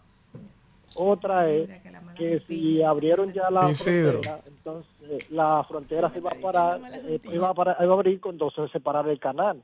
Entonces, ¿qué ha pasado? Gracias, Miguel, gracias. Buen día, ¿quién nos habla y de dónde? Sí, buenos días. Santos Acosta desde Ohio. ¿De dónde? En, en el Ohio, Ohio. De Ohio. Eh, eh, sí. Adelante, Isidro, súbelo, que no oigo. Esta, esta es la segunda vez que yo he llamado a ese programa y la primera vez que llamé me referí exactamente al mismo tema que me voy a referir hoy. Están hablando del istmo. De los turistas que, que ingresan al país. Lo que pasa con los turistas que ingresan al país, yo digo que no es real la cifra, vuelvo y lo repito, porque a nosotros los que vamos allá, por ejemplo, en el mes de septiembre a mí me contaron como turista, yo no fui a un hotel, no fui a ningún lado. ¿Por qué? Porque nos cobran los 10 dólares como turista. Y vuelvo y repito, están haciendo un doble play, engañándonos engañándonos con la cifra y estafándonos, cobrándonos los 10 dólares que nunca nos lo han quitado. Y es mentira que no son 10 millones, porque los dominicanos no nos pueden contar como turistas, porque nosotros vamos a otras cosas que no es cristiano. Miren, lo que pasa es que con ese tema, el amigo tiene una confusión y mucha gente también. Muchos dominicanos que viven, por ejemplo, en Estados Unidos dicen, pero ¿por qué si yo soy dominicano, a mí me cuentan como turista? Porque parece que ellos entienden que turistas solo son si son gringos canadienses. No. Si usted es residente norteamericano y vive en Estados Unidos, cuando usted visita el país, claro que usted entra como un turista. Por eso le siguen cobrando la tarjeta de 10 dólares, que para mí es abusiva. Porque si usted es dominicano, también. claro, si usted es dominicano, aunque no viva aquí, si deberían quitarle los 10 dólares de turista. Y si viene con el pasaporte americano. No importa. No importa, es dominicano. Ay, el pasaporte Es dice dominicano. americano. No importa, no, debería, no deberían cobrárselo. Ahora, ellos sí hay que contarlo como turista porque usted viene 15 días, usted viene un mes de visita. Y entonces, evidentemente, aunque sea contraproducente, eh, si usted es residente o ciudadano norteamericano, claro que usted va a ser contado cuando visite el país como turista. Eso, eso es así. Miren, gracias a las 700 personas que hay conectadas antes de- de- de- de saludar, en el chat de YouTube. esto, al Sí. escuero le llega todo menos ropa. Ahora, profesor, hay gente que es un callo en el medio de aquello. Tony Adames salió hace dos días de la cárcel y hoy vuelve a los tribunales por otro caso. Atiende para adelante, como dice. el Era viejo esperando Liopo. lo que estaba. Oye, oye, como dice, decía el viejo Liopo, en paz de cáncer. Esperando. Atiende para adelante. Oiga esto. Apenas dos días después de que, de que suspendido al alcalde por la romana fue puesto en libertad provisional de su condena de dos años de cárcel, este jueves vuelve al banquillo de los acusados a responder por una acusación de desfalco al Estado por 200 millones de pesos. Y es que la Cámara Penal de la Corte de Apelación de San Pedro de Macorís conocerá este jueves la audiencia de juicio de fondo que se le sigue al, suspendido alcalde Adame, acusado de corrupción frente al ayuntamiento de la Romana. Profesor, ¿usted cree que puedan lavar también esos pecados? Él lo estaban esperando. Así como ellos jugaron su carta para soltarlo, ¿Sabe para llevarlo en la boleta, los Profesor, otros ¿sabe estaban cuánto? esperando Oiga, que lo oiga soltaran oiga. para meterle otro Oiga, caso. ese caso de desfalco de 200 millones Ahora, tiene, oiga, el la mujer tiene. de Tony Adame tiene que estar diablo. no vive en paz. Profesor, pero oiga esto. Ese caso La se acerca. Pero oiga esto, profesor, oiga el récord que tiene ese caso, la de los 200 millones de Falco. Ese caso se acerca a 200 reenvíos desde el año 2003 200. a la fecha. Por el si que no lo es está- un récord, está cerca de Por el que lo están llevando ahora. 200 reenvíos, 200 millones. Profesor, ¿pero usted sabe quién es el bandido? El pueblo romano elige ese tipo otra vez. El loco Y con su gana, hombre. sí, gana. Porque él es radio, di- él es, él es talento de radio y televisión. comunicador. Y la gente loca con su loco. Cuando viene a ver A un loco así como usted. usted No, gana. profesor, ah, recuerde, Un loco así como usted. Recuerde que yo soy la más alta expresión de la yibuyinga al final. Cuidado, si usted fue que hizo la convocatoria para la zona colonial. No, no, no. Señores, miren, vamos con el chat de YouTube. Miren, aquí está Jessica Jiménez, Niurka Díaz, saludarnos, Gervasio Peña.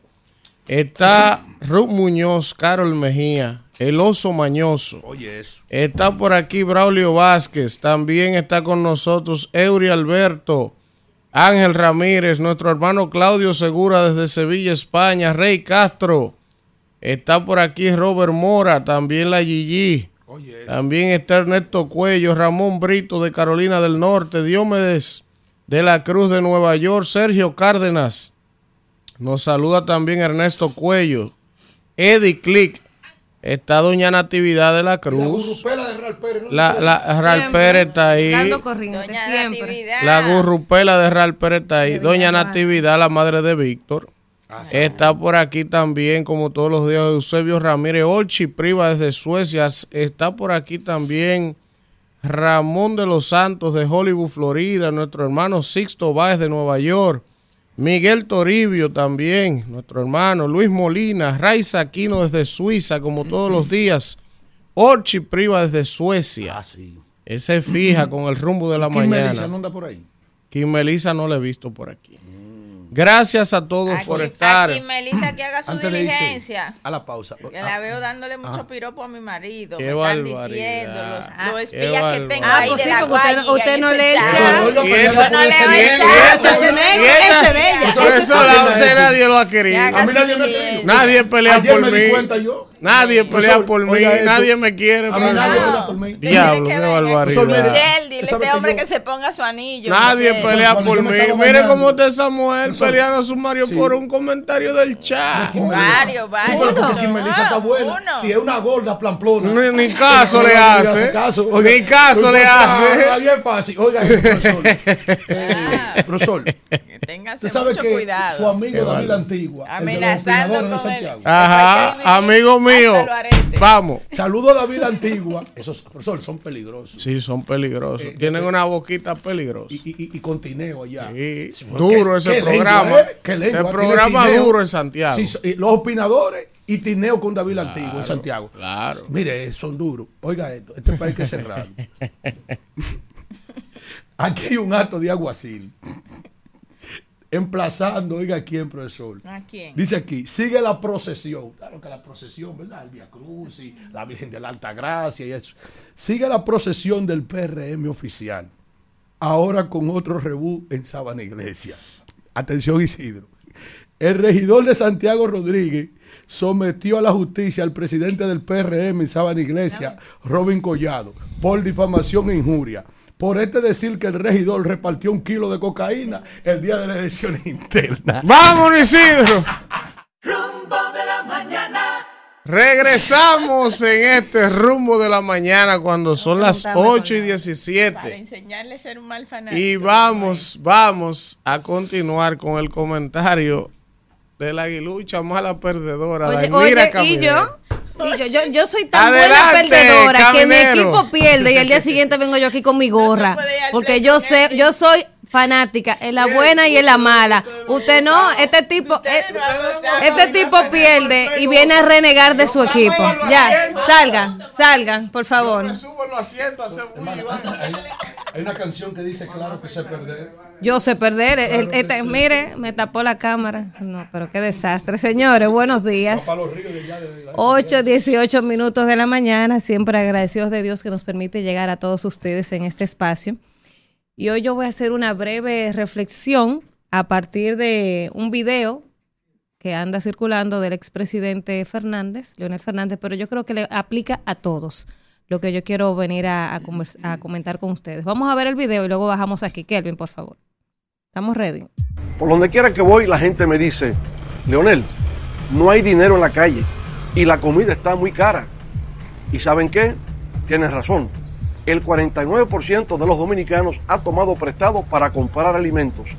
Nuestra gente no se merece eso. Vamos a darle solución, sin más excusas.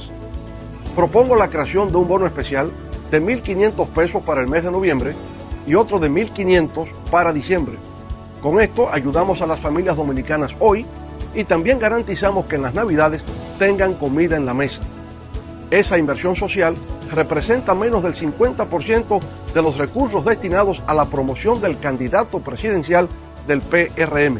Esta ayuda equivale tan solo al 0.3% de los préstamos que tomó este gobierno y que no sabemos a dónde fueron a parar esos recursos. Nuestro país necesita menos gastos en intentos reeleccionistas y más inversión para nuestro pueblo. De eso se trata. Bueno, ese video que anda circulando desde ayer en las redes, donde el expresidente Fernández hace una propuesta de unos 1.500 pesos eh, eh, por el mes de noviembre y el mes de diciembre. Y esto lo hace a raíz de que la semana pasada vimos un artículo que el 49% de la población dominicana ha tomado prestado para comprar alimentos por la situación económica. Y yo cuando veo el video inmediatamente pienso, o sea, ¿qué es lo que los políticos pretenden? En el 2021, en el, en el, siglo XXI, 2023, todavía estamos pensando con el discurso de hace 30 años atrás. Ese discursito de mantener el círculo de la pobreza, ese discursito de asistencialismo, que es que nos tiene donde, donde estamos. Sí, no, asistencialismo, porque dándole asistencia a la gente, dándole bonito, bonito, un bono, un bono, un bono. O sea, todo lo quieren resolver con un bono.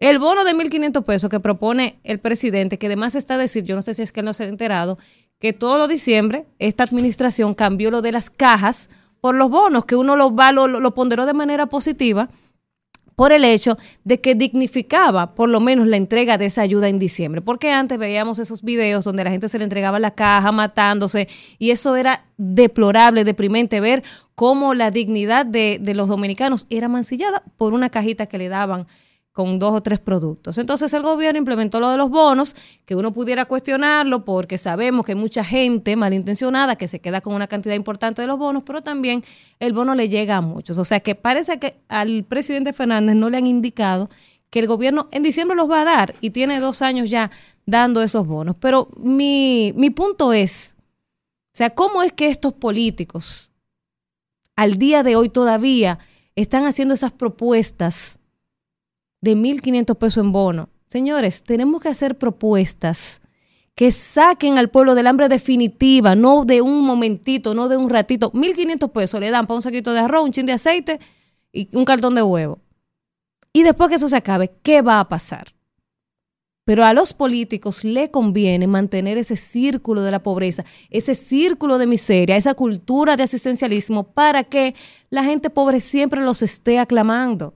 Sea, de verdad, yo como ciudadana aspiro a ver otro tipo de propuestas en momentos donde en el mundo, y aquí en el país también se está hablando de inteligencia artificial, de tecnología, avances tecnológicos. El mismo presidente tiene que la Agenda eh, 2044, y como usted todavía hablando de una agenda, agenda 2044 y hablando de inteligencia artificial, me viene a hablar todavía de pollo, de- del pollo, el pollo index de- del presidente Abinader, o me sigue hablando de bonos de 1.500 pesos. Yo aspiro a ver otro tipo de propuestas en la campaña. ¿Cómo usted va, a, por ejemplo, a sacar a esos casi 800 mil ninis que hay en las calles, que ni estudian ni trabajan? Yo quiero ver esa propuesta. ¿O cómo usted va a sacar esas familias de la pobreza que no tienen para comer? ¿Cómo usted va, cómo usted le va a aportar a este país para que esas familias puedan conseguir un sustento y no 1.500 pesos? Porque 1.500 pesos no resuelve el problema. Y, se, y le hago el señalamiento al expresidente Leonel Fernández, pero con él se lo hago a todos los políticos.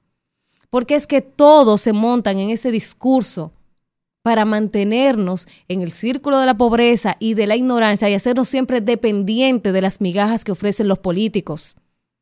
¿Cómo us- usted que está aspirando por volver a, gobernar este país por cuarta ocasión, explíquele a este país cómo usted nos va a sacar de la crisis económica por la que estamos atravesando? Eso es lo que yo quiero escuchar. Yo no quiero escuchar que usted me diga que le va a- que usted le proponga al gobierno 1.500 pesos en noviembre y 1.500 pesos en diciembre, porque de por sí el gobierno ya lo, lo está haciendo y lo va a hacer, porque yo creo que eh, la historia eh, dominicana, el gobierno que más bono ha dado es este. De todos inventan un bono. Lo- Los cerdos hay que eliminarlo, un bono cerdo. Y ahora el bono para la gallina, el bono gallina. O sea, de todos inventan un jodido bono. O sea, este gobierno no necesita que le den idea de más bono porque de cualquier cosita se inventan un bono. Entonces yo lo que quiero escuchar de todos los políticos de cara al próximo proceso electoral, propuestas que solucionen los problemas que tenemos históricamente en este país. ¿Qué usted va a hacer, por ejemplo, con ese 4% que se han cansado de criticar, y nosotros también aquí lo hemos criticado, el despilfarro de ese 4%? 4 billones de pesos en estos 10 años que tiene ese 4%. Entonces, ¿cómo usted va a hacer, cómo usted va a eficientizar ese gasto? Eso es lo que yo quiero ver. ¿Cómo usted va a hacer que la canasta básica familiar baje? Eso es lo que yo quiero escuchar. Pero no me venga a proponer 1.500 pesos que le, que le resuelvan el tema del hambre dos o tres días a los dominicanos. Y después de ahí, ¿qué? ¿Vamos a mantener a, a bonos de 1.500 pesos a los dominicanos? No. O sea que de verdad, en el 2023 ya, rumbo al 2024, uno quisiera escuchar propuestas, propuestas reales que saquen a este país del atolladero en que está. Eso es lo que yo quiero escuchar como dominicana. Y es verdad que mucha gente agradecería esos 1.500 pesos y los necesita, pero también el bono gallina y el bono cerdo. Pero también yo sé que hay gente que le gustaría que más que un pescado le enseñen a pescar. Que más que usted darle 1.500 pesos, usted lo saque eh, del desempleo, que lo saque del analfabetismo, que le dé oportunidades. Eso es lo que tenemos que crear, oportunidades para que los dominicanos salgan de, esa, de ese estadio de miseria y que tengan que estar, dejar de necesitar esas ayudas que del gobierno, ese bono luz, bono. Yo nunca he visto, al día de hoy, yo no he visto el primer dominicano que se haya superado con el Supérate, por ejemplo, que antes se llamaba eh, Solidaridad. ¿Qué dominicano ha salido de que, que entregué la tarjeta de solidaridad porque ya no la necesito? Nadie. No hay un dominicano que la haya entregado. O el bono gas, la tarjeta del gas. No, el bono luz. Nadie ha entregado eso porque se acostumbran a que le den. Se acostumbran a que el Estado tiene que darle. Entonces vamos a crear oportunidades para que la gente deje de necesitar las ayudas del gobierno. Que esas ayudas sean transitorias en lo que usted aprende a echar hacia adelante algún proyecto, a trabajar, a conseguir un empleo. En eso es, y que el gobierno cuando le dé una ayuda, una asistencia, que sea transitoria, pero que condicione a las personas que la reciban a prepararse, a educarse para insertarse en el mercado laboral. Y una vez esas personas estén insertadas en el mercado laboral, entonces que le retire la ayuda y se la den a otra persona que la necesita, porque aquí hay mucha gente pasando necesidades. Y aquí hay mucha gente que históricamente se está beneficiando de las ayudas del gobierno, aún quizás sin necesitarla, pero no las entregan. Entonces yo creo que debemos de empezar a cambiar ese discursito del siglo XIX y actualizarnos y empezar a proponer más allá de querer mantener ese círculo de la pobreza que es el que mantiene a los presidentes ahí. Hasta ahí lo dejo, Isidro.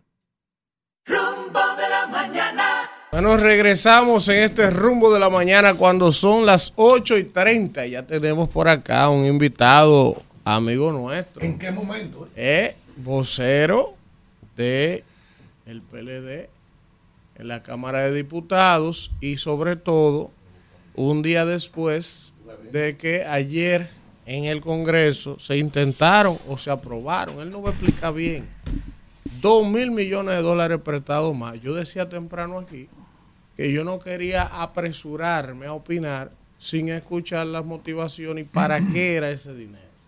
Buenos Bueno, días, Luis Bueno, Enríquez. Buenos días, para mí es un, un placer estar aquí en este programa que, que marca el rumbo de la mañana, ¿no? Eso dicen. Eh, Sí, el que, el que no sintoniza rumbo de la mañana, no, sale desorientado de su casa.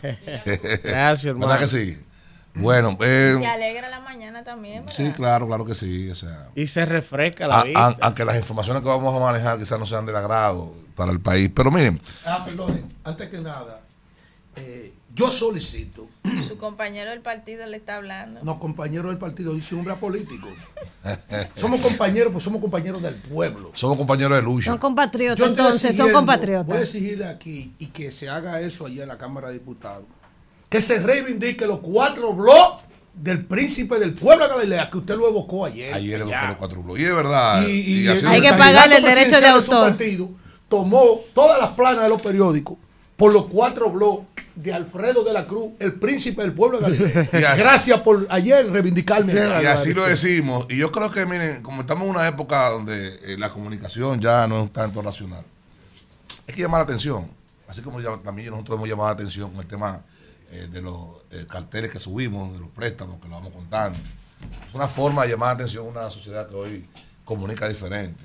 Y nosotros, eh, lo que en el día de ayer vivimos, es lo que nosotros tenemos hace dos semanas viviendo en la Comisión de Hacienda de la Cámara de Diputados.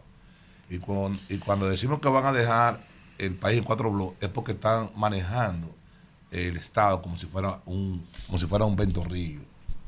Como si fuera un ventorrillo. Eh, Te puede decir lo que te queda del PLD. Y yo lamento, y ayer le, decía a los colegas diputados que yo lamento que mi generación, eh, que nosotros que estamos allí para discutir los temas nacionales, estemos ventilando el tema de la manera que, lo estamos ventilando. Ladrones, esa es politiquería.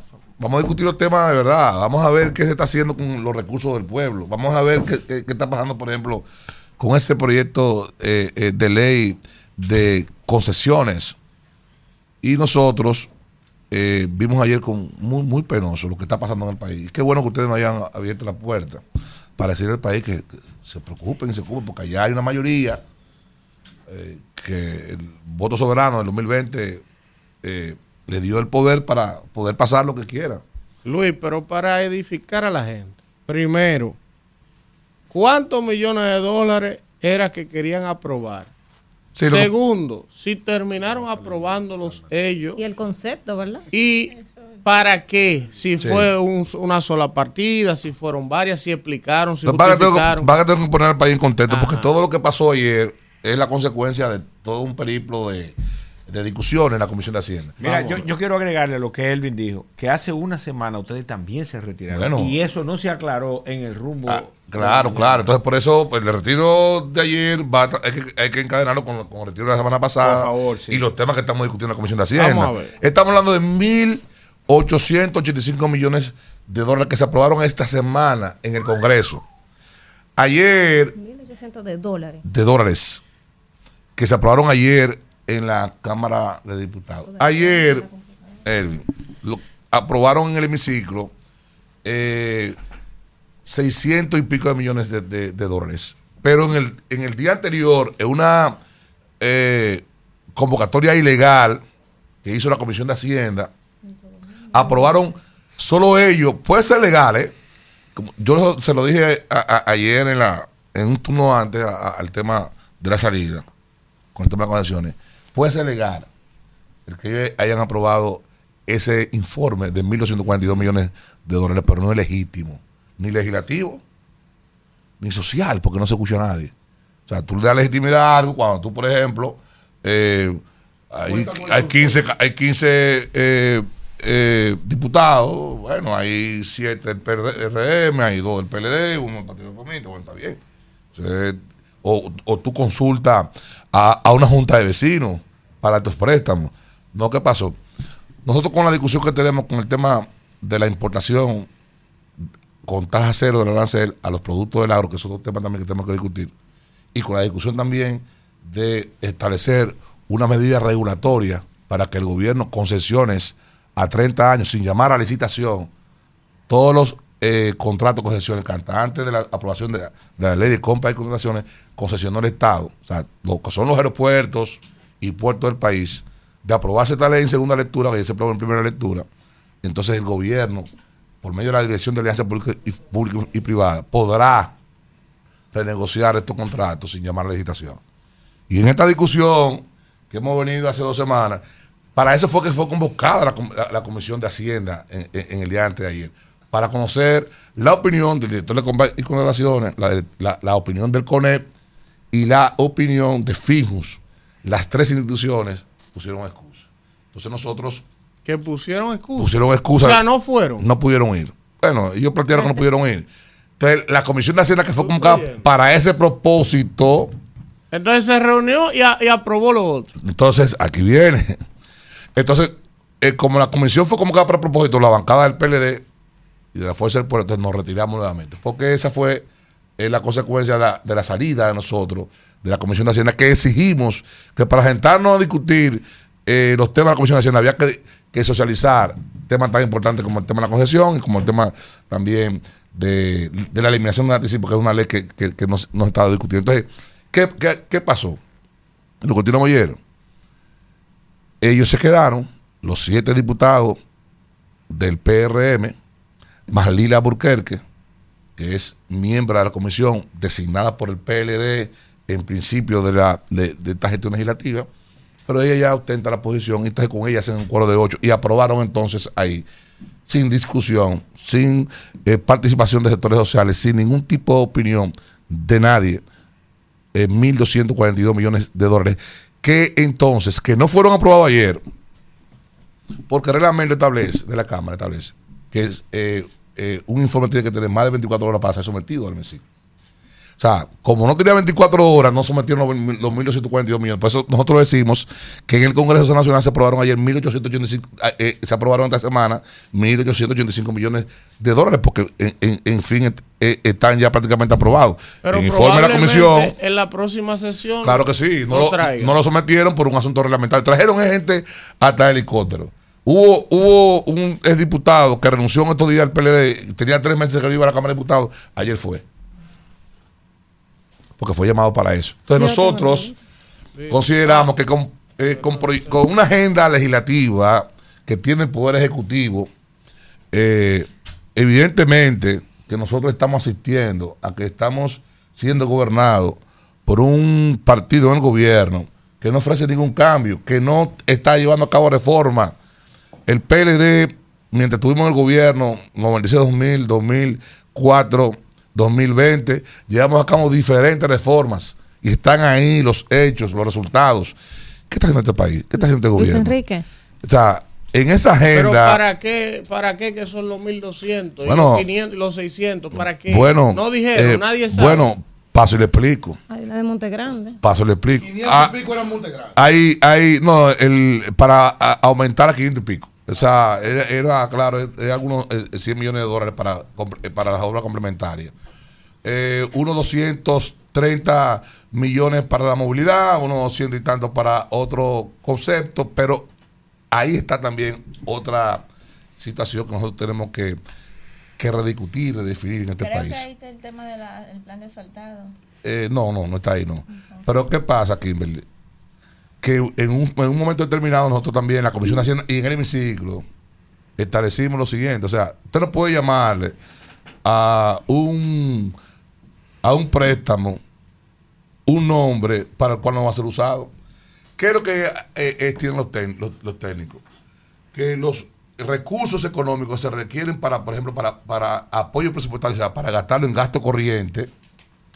Los organismos internacionales le exigen al, al gobierno que para prestarlo tiene que poner un nombre. Eso es ilegal. Luis Enrique.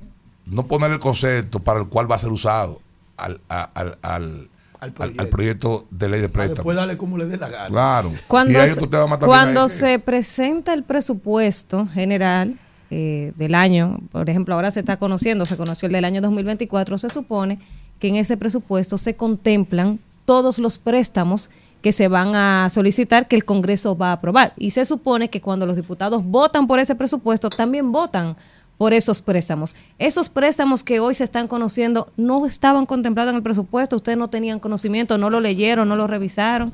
No, como préstamo no. Lo que se. eh, Porque están, lo contempla el presupuesto, se supone. se aprueba el déficit, se aprueba un presupuesto deficitario. Por ejemplo, hoy vamos a empezar a discutir, por ejemplo, el, el presupuesto más deficitario que hemos tenido en la República Dominicana. El del 20 24. El del 24. Vamos a empezar a discutir hoy. que Por eso era la prisa también de despachar muchos temas en la Comisión de Hacienda. Eh, y nosotros ahí aprobamos, por ejemplo, el déficit. Eh, Pero cuando, espérate, porque es para que la gente entienda, Luis. Yo, siguiendo la pregunta de Danilo, o sea, se hace el anteproyecto de presupuesto y ellos lo que hacen es que ponen, hay un el- déficit de de, tanto. tanto. Claro. Pero ellos no establecen Que hay que buscar. por área, partida, para qué son esos cuartos que se van a coger, no. Se supone que Bueno, deben de... Bueno, de- debo decirte lo siguiente. Mira, eh, el proyecto de presupuesto eh, establece, por ejemplo, yo voy a, a- a Ingresos recibir tanto de ingresos y voy a estar tanto, pero me falta tanto. Los gastos superan Eso, los entonces yo ingresos. lo voy a buscar en, tengo que financiarlo en- completo. en- en financiamiento. Pero tú dices, Una- me faltan tanto, pero no para qué. No para es qué. un me faltan tanto, 5 mil millones de dólares. por ejemplo, eso engloba todo. Presu- ahí. claro, claro. Para, pa- pa- para soportar el presupuesto. No, o sea, pero ellos, eh, ellos dicen, dicen, lo que pasa es que hay que ver entonces en la medida que van fluyendo los recursos. Pero, Pero lo Elvin dice, habla, oye, Elvin habla, de, perdóneme, discúlpeme. Tú sabes que está establecido eh, el monto del presupuesto general. Y del monto del presupuesto, entonces, se, se estipula dentro de, de lo que envía el Congreso cuánto va a gastar el Estado y cuánto Va a van- recibir. va, a re- va a ingresar a la Sí. salca. Y el déficit, ¿Y cuánto- porque, cuánto porque necesita? los gastos superan los ingresos, claro. se identifica que se van a conseguir a través de préstamos. Elvin dice, Elvin, que si no se ponen ahí el motivo de esos préstamos. eh, ¿Para eh, solventar qué? Cuando son- mira, Luis, Luis, Luis eh, Elvin, mi- mire, mi, mire. pre- mi pregunta versa en ese mismo orden, que si tú me lo permites, Sí, es sí, posible. Claro. que, te- que traiga Luis y, y Mm. permita aclararlo. Y mi pregunta es la siguiente. Se aprobó un presupuesto complementario de alrededor de 1.700 millones de dólares los otros días.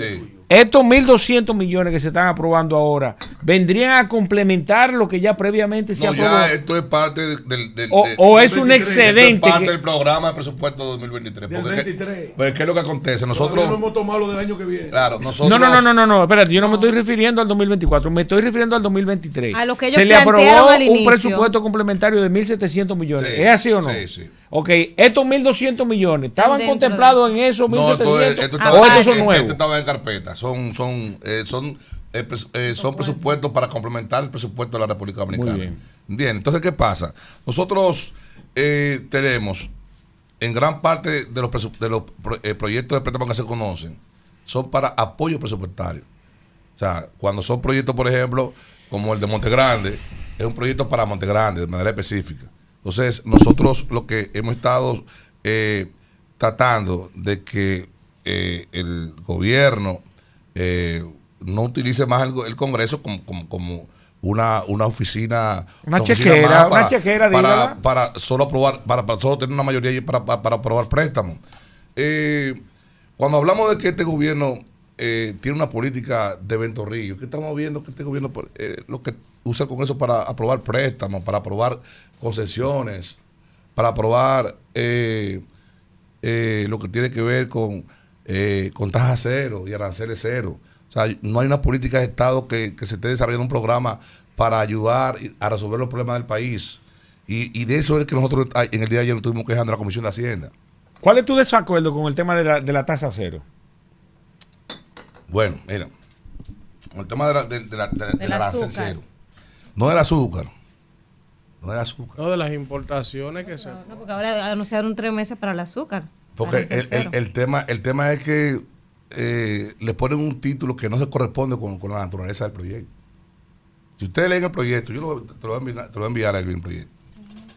En el artículo del proyecto establece que cuando el presidente de la República, por razones de desabasto del producto de la, de la canasta familiar, considere necesario y oportuno aprobar la importación de productos del agro, él podrá hacerlo. O sea, estamos dando eh, una carta libre al presidente para que él pueda, de manera administrativa, decidir cuándo, cuándo eh, dar tasa cero al, al arancel del azúcar De lo y que de sea. todos los productos y cualquier producto. O sea, yo quisiera saber cuál es la opinión, por ejemplo, de los productores nacionales. Si están de acuerdo en que. Sí, porque le metieron ajo de China ahora y están quebrados entonces, Entonces, lo, de, lo de Constanza. Entonces, se, le pone, guardado se- se le pone nombre a, se le pone nombre a proyectos que no correspondan a la naturaleza y- y- ni al fin. Que es lo que pasa también con el tema de los préstamos. 430 millones de dólares que fueron aprobados en el día de ayer. Dice que es para el, el- el- tema de la movilidad urbana y otro tema más ahí. Es para La movilidad urbana, tú te refieres, ahí está el sistema integrado de transporte, que es el tema de la línea, Se le pone el nombre, metro, sí. eh, todo lo que ha sido tan esperado porque es una obra muy importante. Hay que decir también que las cosas no se hacen eh, con hojas, las cosas se hacen con recursos. Y así. siempre y cuando se toma prestado para invertirlo en que el pueblo tenga una mejor calidad de vida, yo lo veo bien, porque tomar prestado no es un delito, no es un problema. El problema es en qué se va a invertir el recurso, los recursos. Y, a- y todos los días vemos una oposición que va a los medios a decir y a criticar, no se ha hecho esto, no hace falta aquello. Ahora mismo con el tema del dengue quedó evidenciada una deuda social histórica con el tema de las emergencias pediátricas y de las unidades intensivistas en estas en estos departamentos de salud tan importantes que no es un problema que viene de este gobierno, sino que tiene más de 20 años y eso se resuelve con recursos. O sea, todos los problemas que estamos enfrentando como, como país se resuelven con, con recursos. La oposición va a decir todos los días cuáles son esos problemas y cuando se toman los préstamos para resolver esos problemas, entonces también critica los préstamos. A- Ahí es que está la confusión, Kimber. Precisamente eh, en el enfoque que, que- que le- da es que está la confusión. Y por eso nosotros, la Comisión de Hacienda, hemos reiterado que no se puede tergiversar eh, el- el- la naturaleza para el, para el cual se van a usar los recursos. Porque los 430 millones de dólares que se, eh, que se eh, aprobaron ayer son para apoyo presupuestario, aunque tengan otro nombre. Lo que pasa es que los organismos internacionales le piden al Ministerio de Hacienda que tienen que establecerse eh, ¿El nombre, por qué? no, ¿Y el nombre, para qué? no nombre de programa que justifiquen el, el préstamo. Entonces, eh, esos 430 millones de dólares son para eh, apoyo presupuestario. ¿Qué es apoyo presupuestario? Bueno, para que el gobierno pueda pagar, y ahí está eh, el tema de discusión de la, de la calidad del gasto público. O sea, Todas estas pensiones que la gente dando. quiere que se estén pagando pensiones solidarias a partidarios. Cogiendo el presupuesto político. no, no, pensiones. no, no, eso no es así. Aquí hay gente que no ha Eso no es trabajado un día y le ha eso no metido, es así. le ha metido Si usted pensiones de critica- 50 mil Usted pesos. critica las pensiones No, solidarias. no, al que no usted han trabajado. No, los fines usted políticos. No, Kimberly, hay de todo. Yo ando en los barrios todos los días. Ahí hay gente, vamos. déjenme hablar. Ahí un había gente, señores, que tenían toda su vida esperando una pensión de 5 mil pesos. Hay gente. Cañero No, no, no, esperando pensiones de 10 mil no pesos. casos. Cañero de toda una vida. No Esas son la mayoría. Esas son la mayoría. Kimberly, y Choferes. 60. Masivamente Bueno, en todos en mis municipios, En en, tu en municipio. mis municipios, esas pensiones que tú dices de 50 En mil pesos, en yo no las conozco. no la. Yo sí conozco de aquí- 5 mil aquí lo que hay 10 un relajo con pesos las pensiones. a gente muy pobre que se pasó su vida Vamos. trabajando y que un los 20 invitado, años del gobierno del PLD Vamos, nunca se le dio la vamos, hay un Eso invitado. es lo que yo conozco. Vamos, La hay un estructura- invitado. La, estructura del, del- cómo se elabora cómo se ejecuta, eso, por ejemplo, eh, 430 millones de dólares es para apoyo presupuestario, con, que lo hemos criticado, con un nombre que no corresponde a la naturaleza del gasto. Y, por ejemplo, hay proyectos de préstamo de manera específica que lo aprobamos en el presupuesto porque los organismos internacionales de, de, financia- de- de financiamiento exigen que haya una preaprobación del proyecto. Por ejemplo, los proyectos que aprobamos en el de ayer, que se aprobó en el de ayer sobre Monte Grande, es un proyecto que está establecido eh, en la estructura de los proyectos. Que, Claro, que- más importante Contratos de proyectos. Y luego entonces ya vienen esos, esos, Eh. eh, esos contratos de préstamo, entonces se avala ya con el préstamo. Y los demás son ya pro- proyectos de préstamo para apoyo presupuestario. Que ahí que está también el otro, el otro tema. Este gobierno está cum- incumpliendo con la ley de crédito público. Porque la ley de crédito público establece en su artículo 6 que no se pueden utilizar eh, recursos de, de financiamiento para gasto corriente. Y ya están utilizando los recursos de financiamiento para su- sustentar gasto corriente. Y eso Luis es, Enrique. ilegal. ¿Cuántos años tú tienes siendo diputado? Siete años. Está en mi segundo periodo. Tu segundo periodo. ¿Es la primera vez que se hace eso en el Congreso? O sea, solamente lo ha hecho esta gestión. Lo que ¿O estamos- es una práctica gubernamental criticando- lo que estamos- recurrente Lo que estamos criticando es que ustedes no han cambiado. por el tipo de economía? O sea, que- que ustedes lo hacían. No, que estamos criticando que No, ustedes no han pero cambiado. si respóndeme No, pero- si ustedes lo hacían u- o no lo hacían. Pero el asunto no es tomar prestado, sino es cómo se invierte. Eh, pero es que este no- nosotros- gobierno ha demostrado que invierte más en el lugar donde vive la gente de lo que ustedes invirtieron. Además, sumándole a eso, que pasamos una crisis de pandemia, una pospandemia que ha generado un alza en todos los combustibles de primera, de segunda y de tercera generación y también el tema de dos guerras, una guerra, la guerra entre Rusia y Ucrania y ahora mismo lo que estamos viviendo, todo dependiente de los combustibles fósiles que ha ocasionado que el gobierno tenga que invertir 86 Vamos, mil millones vamos. de pesos en subsidio en Una, los combustibles y en el sector Kimberly, eléctrico. una cosa, Eso está muy claro ahí. una cosa. Vamos, vamos ya. Lo primero es que está el gobierno de la justificación. La peor parte de, del COVID-19 que era menos fue, fue el gobierno del PLD, la peor parte. Donde hubo que inventar lo nuevo, donde hubo que ser creativo, donde hubo que cerrar el país y no hubo desabastecimiento de, productos, producto de la buena administración de la política de agricultura del gobierno del presidente Danilo Medina. Eh, y lo segundo es que nosotros eh, podemos comprobar que hemos sido más eficientes eh, en la ejecución de nivel de préstamo en la República Dominicana, porque ustedes en tres años han tomado más prestados que Danilo Medina en ocho, pero ustedes no tienen una obra que exhibir de importancia. Que Nosotros- no, pero nada no. más en la circunscripción No, 5 no, yo te voy a hablar no, del teleférico, No, te voy a hablar 123 de... millones de dólares. Está bien, pero, Sí. Kimberly, pero Kimberly, bueno, mira, qué bueno, te voy a hablar de 30 5 mil millones de te voy a hablar de 5 mil millones más para la Vamos, municipalidad Pero- que ustedes nunca se lo dieron. Pero ustedes no, resi- ustedes no resisten una comparación de avalar los más de 25 mil millones de dólares que han tomado prestados y la obra que han realizado en tres años. Una gigantesca obra del presidente Daniel Medina que en ocho años tomó menos dinero prestado que ustedes. Y ahí hay centenares de obras que sirven. Esa comparación usted, no- usted no la recibe. Por eso el debate es, eh, eso es politiquería, y no nos reconocen nada, y son ladrones. No, cuando nos sentemos a debatir frente al pueblo, y con números, y decir, ustedes prometieron un cambio, y miren que ustedes han hecho, que están administrando el Estado como un ventorrillo. ¿Cuáles son las políticas y programas que está ejecutando este gobierno? Luis. Ninguno. Vamos a- vamos Dando eh, tajas cero. Vamos, Luis. Luis, ahora vamos. Dando, ahora dando concesiones del aeropuerto. Luis, miren, eh, vamos a cambiar de tema. Estamos en campaña, se está acercando el plazo. De, se- de- de opinión, no vamos. Kimberly. De- estamos, estamos llegando, Luis, al plazo de que definitivamente hay que presentar la candidatura que van. Yo he dicho aquí, eso es una opinión muy particular mía. Hay quienes han soñado con que esa alianza Rescate RD Qué va a ser una alianza fuerte, va a ser una alianza real. Qué vaina. Yo, conociendo los protagonistas, como me he dedicado a estudiarlos, yo sé y lo digo y lo sostengo y ojalá me demuestre lo contrario, me calle la boca. a mí, Que mientras Danilo respire, no va a haber manera humana de que él permita que eso se cohesione de la forma en la que tiene que cohesionarse. Es una opinión mía particular. Ahora, Luis, hace dos semanas, tres semanas, estaba la alianza cancaneándose. Y viene un anuncio de, que de emergencia, espérate, y viene de que un anuncio de emergencia que a Danilo lo sentaron y ah, ah, y que ya se planchó la alianza, ya va en el país entero. Pero dos semanas después, el distrito y Santiago sigue en el limbo. Ahora dije que Domingo no va, es que Omar no va. Ahora están di que, ah, inventando una vaina de que, van a traer a Franklin Rodríguez de San Cristóbal, de que, de que a tirarlo de que candidato a alcalde por la... Una loquera, hermano. O sea, tú que estás dentro, dile la verdad al pueblo, que tú eres un hombre serio. ¿Qué es lo que pasa Eso con la jodida alianza esa? Vigilio. Y dice que maldito. el nombre que hay que ponerle a la alianza es la alianza de los borrachos.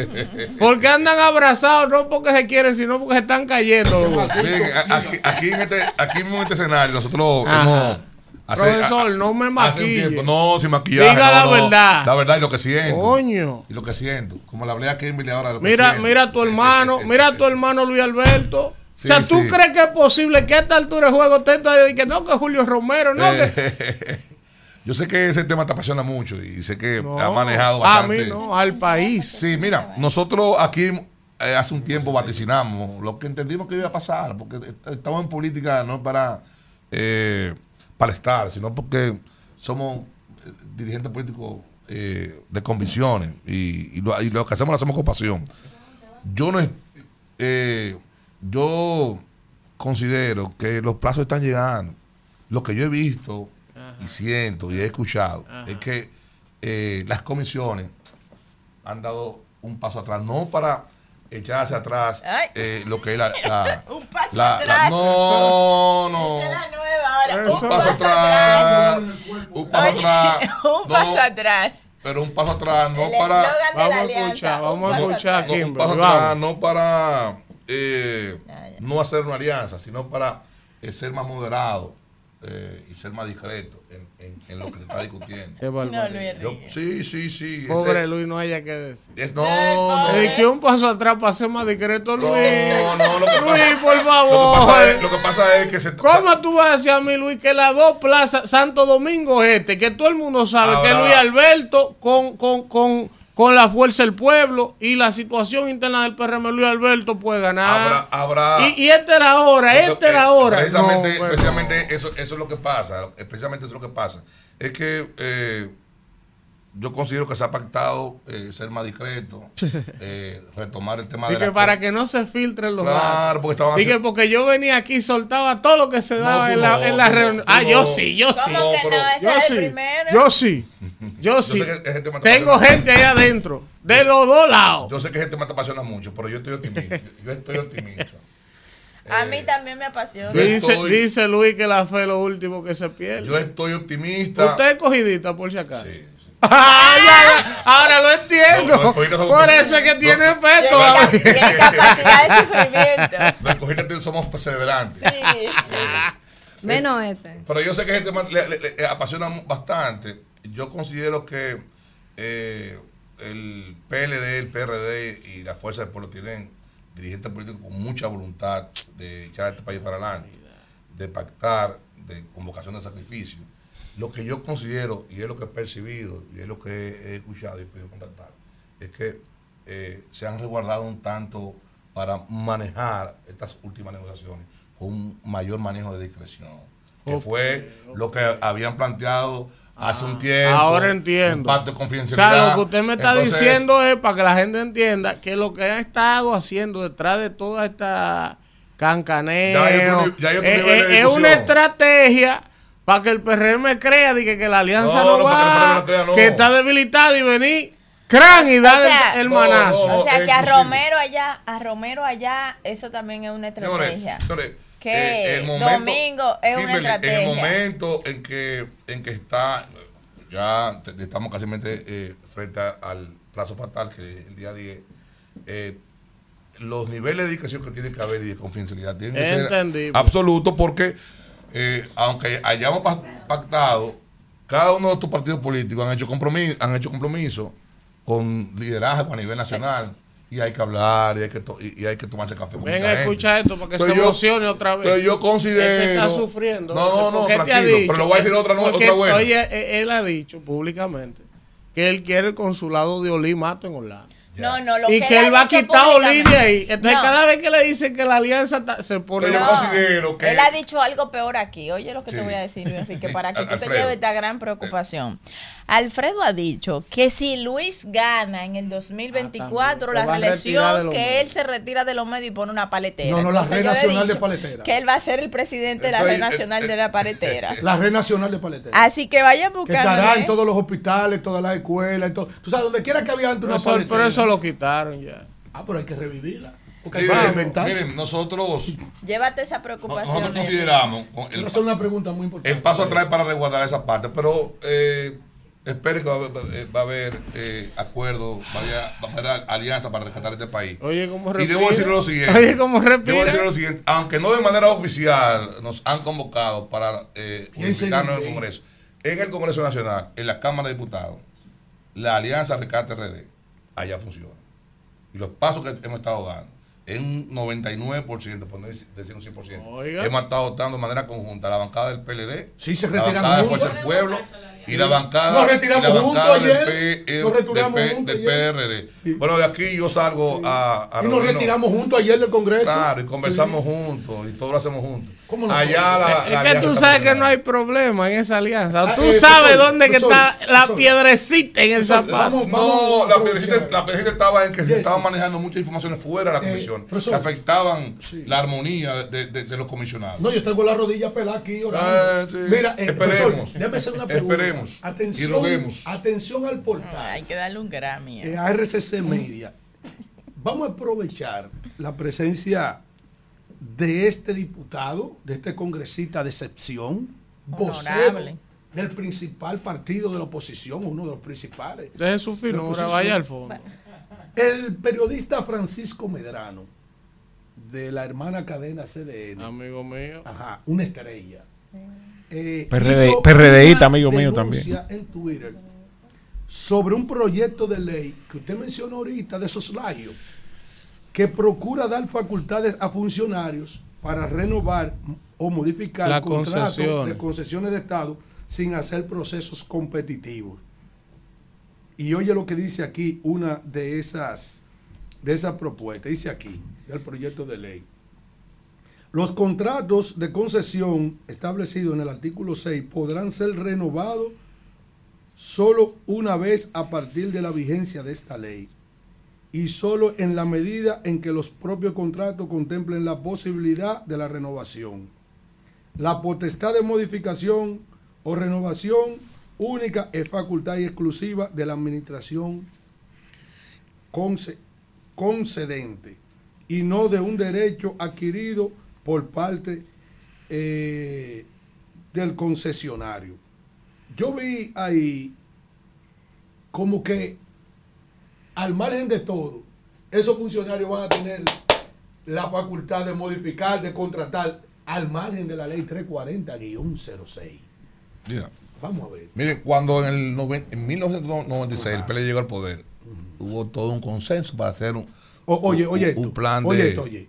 Potestad de la administración conce- eh, concedente. Es la potestad absoluta y exclusiva de la administración concedente conforme a la normativa realizar la modificación o renovación del contrato de concesión. Sí. de, de no estar indicada en el contrato original, el contrato de modificación o renovación deberá indicar la forma en que se realizará. Vamos a ver. Eh, Dicho así, quizás mucha gente no lo puede entender, pero yo lo quiero eh, eh, explicar de manera más, más, más llana. Sencillamente, nosotros eh, tenemos una ley de contrataciones y concesiones a partir del 2006. Antes de ahí, 1996, con los procesos de modernización, de modernización del Estado, se concesionaron muchas eh, eh, áreas, por ejemplo, en los aeropuertos, los puertos y otras más. Eh, la ley de, de compra y, contra- ahora le ha dado facultad a la ley de, alianza pública-privada para que maneje las concesiones. O sea, la 34106 solo maneja compra y contrataciones. Y tenemos la, ley de alianza pública-privada que la dirige el director de alianza público-privada, Simon Freud, este que promovió los fideicomisos pedernales. ¿Qué acontece?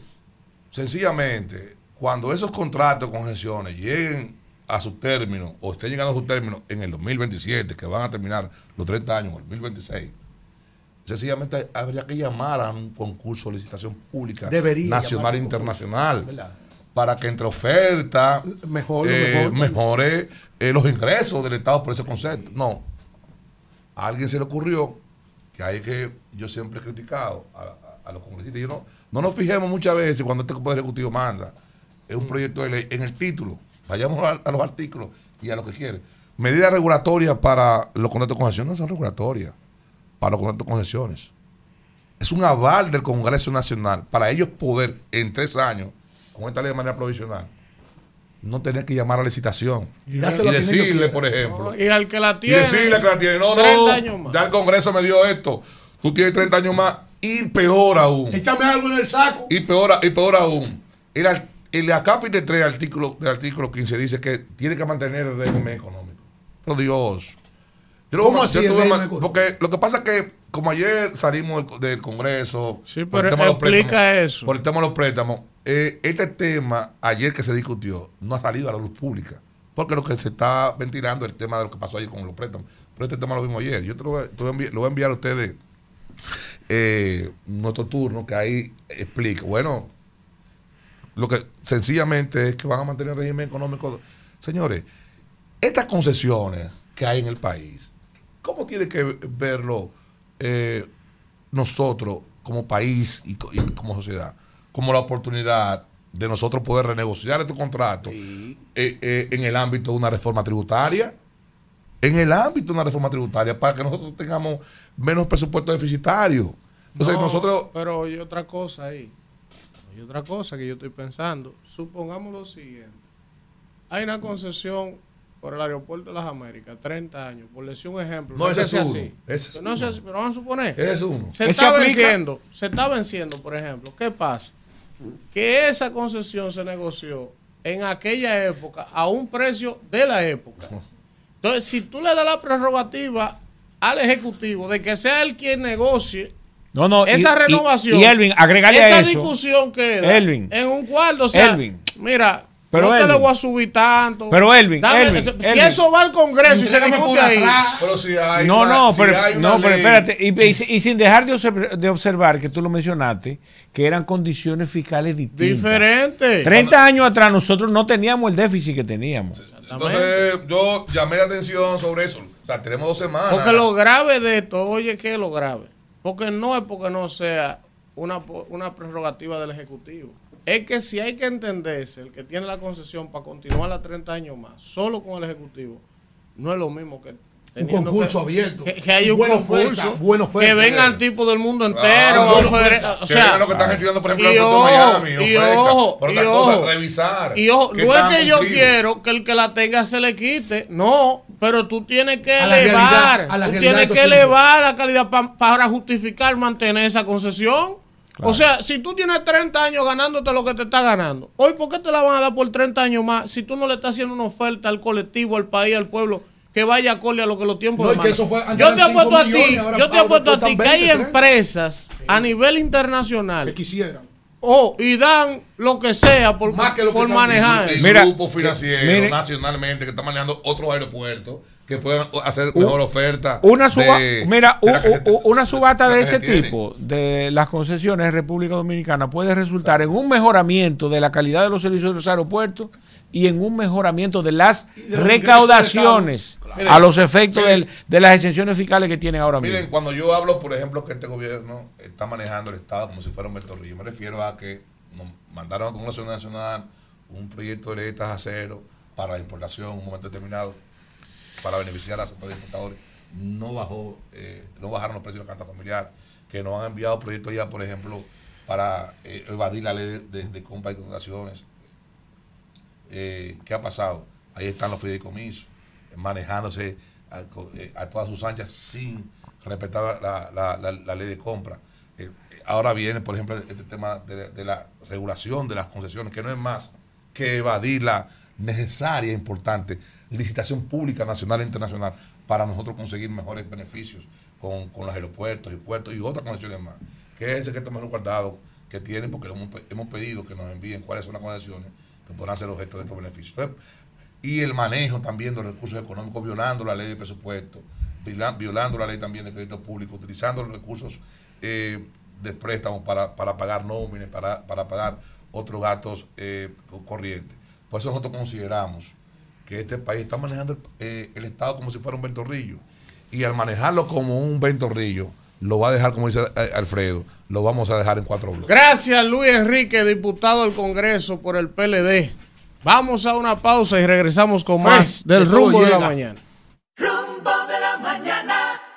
Bueno, regresamos, regresamos en este rumbo de la mañana cuando son las 9 y 12 y tenemos otro invitado muy especial. Se trata del señor Eduard López, quien es fiscal titular interino de la provincia de Santo Domingo Oeste. Y con él vamos a hablar de distintos temas de interés. Me alegra mucho que el señor Eduard esté por acá porque hay temas importantes que hablar eh, de esa demarcación y sobre todo del rol que juega como fiscal titular. Buenos días, Eduard. Gracias por estar con nosotros en el rumbo. Eh, muy buenos días, Elvin. Buenos días a todo el equipo, especialmente a Kimberly, mi amiga, que la conozco de hace bastante tiempo, cuando ella fue funcionaria, Sí. la alcaldesa más joven del país en ese entonces. Gracias. Buenos días, Alfredo. Buen día, a buen la día, dama. Buen día.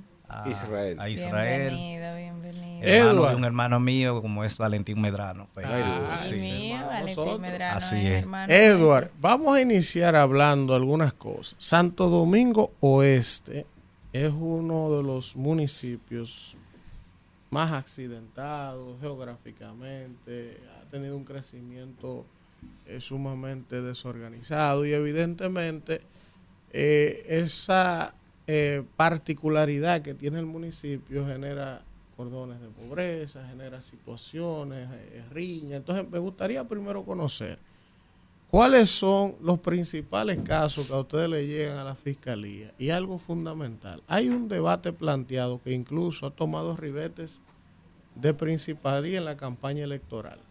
Y es el siguiente, el tema del microtráfico en los barrios. La oposición política del país dice que cuando existía el DICAN, la unidad antinarcótico de la policía, el tema del microtráfico estaba más controlado. La- el, el oficialismo ahora dice que no, que el DICAN se eliminó y que hay una unidad dentro de la DNCD para perseguir el microtráfico.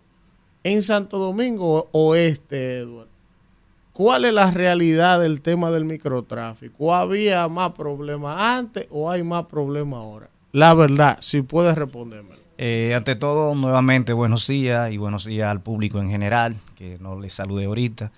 Eh, lo primero es decir que la jurisdicción de Santo Domingo Oeste está compuesta por Pedro Brán con todas sus demarcaciones, que incluye la Cuava, la Guayiga, toda esa zona, los Alcarrizos y Santo Domingo Oeste como municipio cabecera, donde está la sede principal de la Fiscalía y el Palacio de Justicia nuestro. Es una jurisdicción que es la más joven del país, porque apenas tiene siete años, en agosto pasado cumplió siete años de su apertura, ya que nació en el año 2000, eh, 2016 y desde entonces ha venido en constante crecimiento. Me preguntaba en principio sobre los principales delitos que allí se dan. eh, desde, su, desde su inicio, que nació como una forma de dividir y de dividir la, la gran provincia de Santo Domingo, porque nosotros somos tres municipios de la provincia de Santo Domingo, no somos provincia todavía, mucha gente se confunde, dice provincia de Santo Domingo Oeste, y para acercarle la justicia a, a a esas comunidades, para que no tuvieran que ir a la charla de gol atrás de un médico legista, pues se hizo la división. Eh, ciertamente nosotros tenemos una zona superpoblada, que creo que lamentablemente el censo no va a, a dar los datos que, que, uno, que uno maneja de la gran población que tiene. Y son muchas las incidencias que tenemos, pero que se han ido mejorando sobre hechos delictivos, eh, las denuncias de robo, eh, casos de, de golpe y herida, eh, muertes violentas, en fin, también de asuntos de microtráfico. Sin caer en, los, en lo político, porque no es de mi competencia No, como no, no. Ministerio La Público. realidad. Pero ciertamente cuando hay más fuerza trabajando un delito, pues se puede tener mejor resultado. Y si una de esas fuerzas se daña en el camino, lo ideal es cambiar, cambiar a quien haya que cambiar y tratar de, de mantenerla. Porque por más que quiera la DNCD por sí sola no va a dar abasto. Porque lamentablemente hoy combatimos tres puntos que identificamos, cuatro puntos que identificamos, pero los delincuentes van a seguir innovando y ciertamente se hace necesario eh, tener mayor capacidad de operación, que es lo que hemos logrado en los últimos meses con la fuerza de tarea, que es lo que- Mixta. eh, lo que algo que Alfredo ha atacado, que es donde se dan las estadísticas todos los lunes de los avances que vamos teniendo las provincias que estamos invitados a esa a esa actividad lo- los lunes en el Palacio de la Policía, donde sí con números podemos hablar de que hemos ido avanzando mucho. Edward, te voy a hacer dos preguntas. Una eh, que tiene que ver con tu jurisdicción y una que no, pero me gustaría conocer eh, qué se puede hacer en ese caso. Tú como fiscal quizás me puedas responder. Primero, me gustaría saber si la Fiscalía de Santo Domingo Oeste está trabajando con los fiscales eh, necesarios. Porque, por ejemplo, vi en estos días que la Fiscalía del Distrito está trabajando con menos de lo que necesita. Le faltan 30. ¿Ustedes tienen la cantidad de fiscales que necesita esa demarcación, que es bastante grande, o le falta? Esa es una. Y la otra pregunta es en atención a un caso que ocurrió en Santiago, en Guayabala, el pasado viernes, con un niño que fue agredido por cuatro niños. Fue la fiscal que le dio seguimiento al caso. Yo sé que es un caso que tiene que ver con niños, niñas y adolescentes, que no es de tu jurisdicción, pero me gustaría saber cuál es el tratamiento en este caso que implica a cuatro menores, porque al parecer, y según dice la familia, se va a quedar sin régimen de consecuencias porque son menores, el mayor de todos tiene 12 años, los otros tienen entre 10, 11, 12, por ahí es que va el asunto. Entonces, al parecer, se va a quedar así por tratarse de menores. Entonces, ¿cuál es el tratamiento que se le da a este tipo de casos que implican a menores, a adolescentes y preadolescentes? Bien. Eh, empezando por el primer punto, en nuestra jurisdicción nosotros somos 50 ministerios públicos, incluyéndome a mí. 30 31 fiscalizador y 20, eh, perdón, 29 fiscalizadores y 21 procurador fiscal. Eh, somos 50 para una población que debe sobrepasar el millón de personas. Mm. Estamos esperando los datos del censo porque, como le dije, abarcamos no todo lo que es Pedro Brán, que Pedro Brán con la Guaya y la Cuava es la zona más pacífica, a pesar de la percepción que alguna gente han tenido, sobre todo con la tierra de Kimberley, con la Guaya, con la Guaya, porque se dieron algunos casos donde se mencionaba mucho la Guayiga, pero la Guayiga es de la de las comunidades y la Cuava que menos que menos y sí, o sea, el Carrizo y también Pantoja y en Pantoja tenemos y todo Villalinda. Correcto, todos esos residenciales nuevos que se han creado, por ejemplo en Pantoja, todo lo Carmen? Renata, todo eso le corresponde a nuestra fiscalía.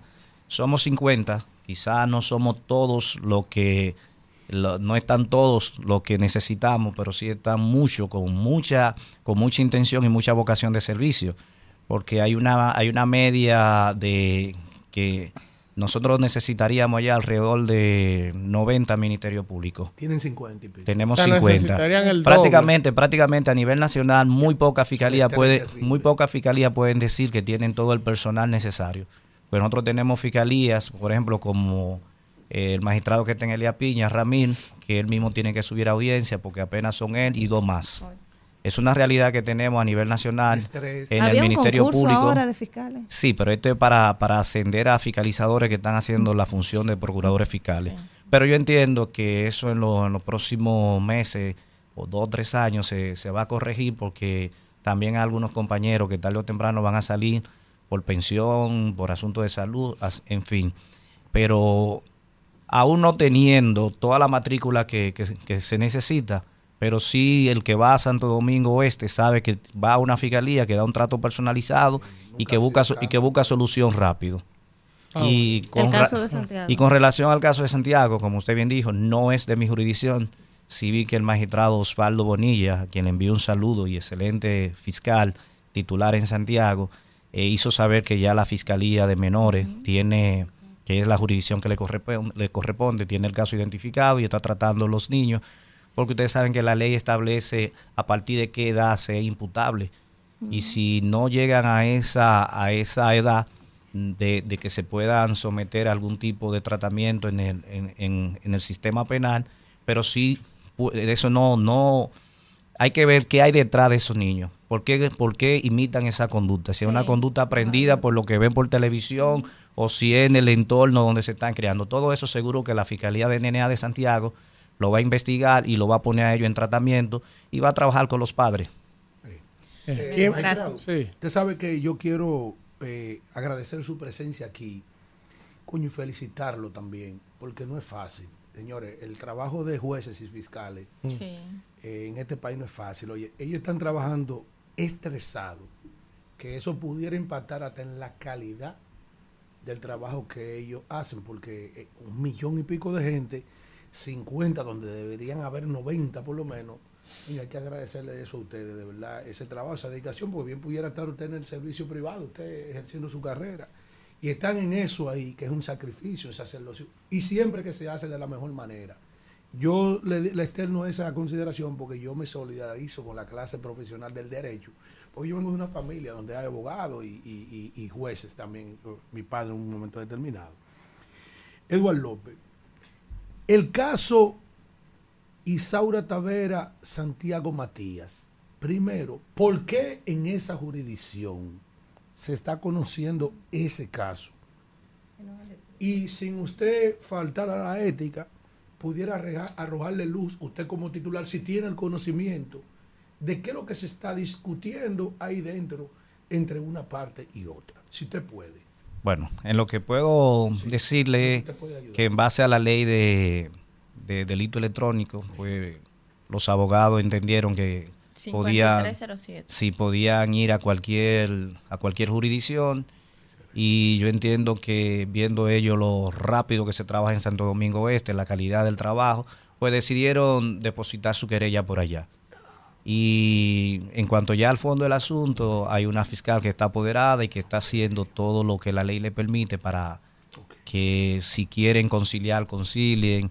Y lo dejamos hasta ahí porque es un caso No que, creo que que va a está haber en conciliación. investigación. no. Vamos, Kimberly. Pero en la aclaración porque usted Claro, se pregunta, que por qué allá. Distrito Nacional, ¿Por qué allá? ¿Por qué allá? No, importante el dato. Magistrado, yo voy por la misma línea suya. Gracias por hacer un reconocimiento público a nuestras comunidades que han sido empañadas eh, y, y con una mala fama de que Pedro Brán y La Guayiga son de los municipios más violentos del país, cuando ustedes saben que no es así. Pedro Sí. Brán tiene 212 kilómetros cuadrados, la mayoría de sus áreas son zonas rurales, igual que La Guayiga tiene una gran parte que es rural y una parte que es industrial, o sea que la gente tiene muchas oportunidades de trabajar si así lo desean en nuestra comunidad. Eh, de preguntarle sobre algo que a mí me preocupa mucho. Ayer yo hablaba aquí sobre la- el crecimiento desproporcionado de las grandes ciudades. En la provincia de Santo Domingo, sobre todo Santo Domingo Oeste, Perobrán, Los Alcarrizos, donde hay una alta, altísima densidad poblacional, son de las ciudades que más crecimiento han tenido. Y así lo muestra el censo. En este estudio que yo hablaba ayer, se dice que eh, para el 2030 el 80% de los ciudadanos que viven hoy en las zonas rurales del país se van a mudar hacia las ciudades eh, más grandes por en búsqueda de oportunidades. Lo que preocupa mucho, yo decía que una de las eh, de los poderes más afecta, más afectado y también de los sectores más afectados del país va a ser la impartición de justicia. ¿Cómo afectará? ¿Cómo está afectado ya?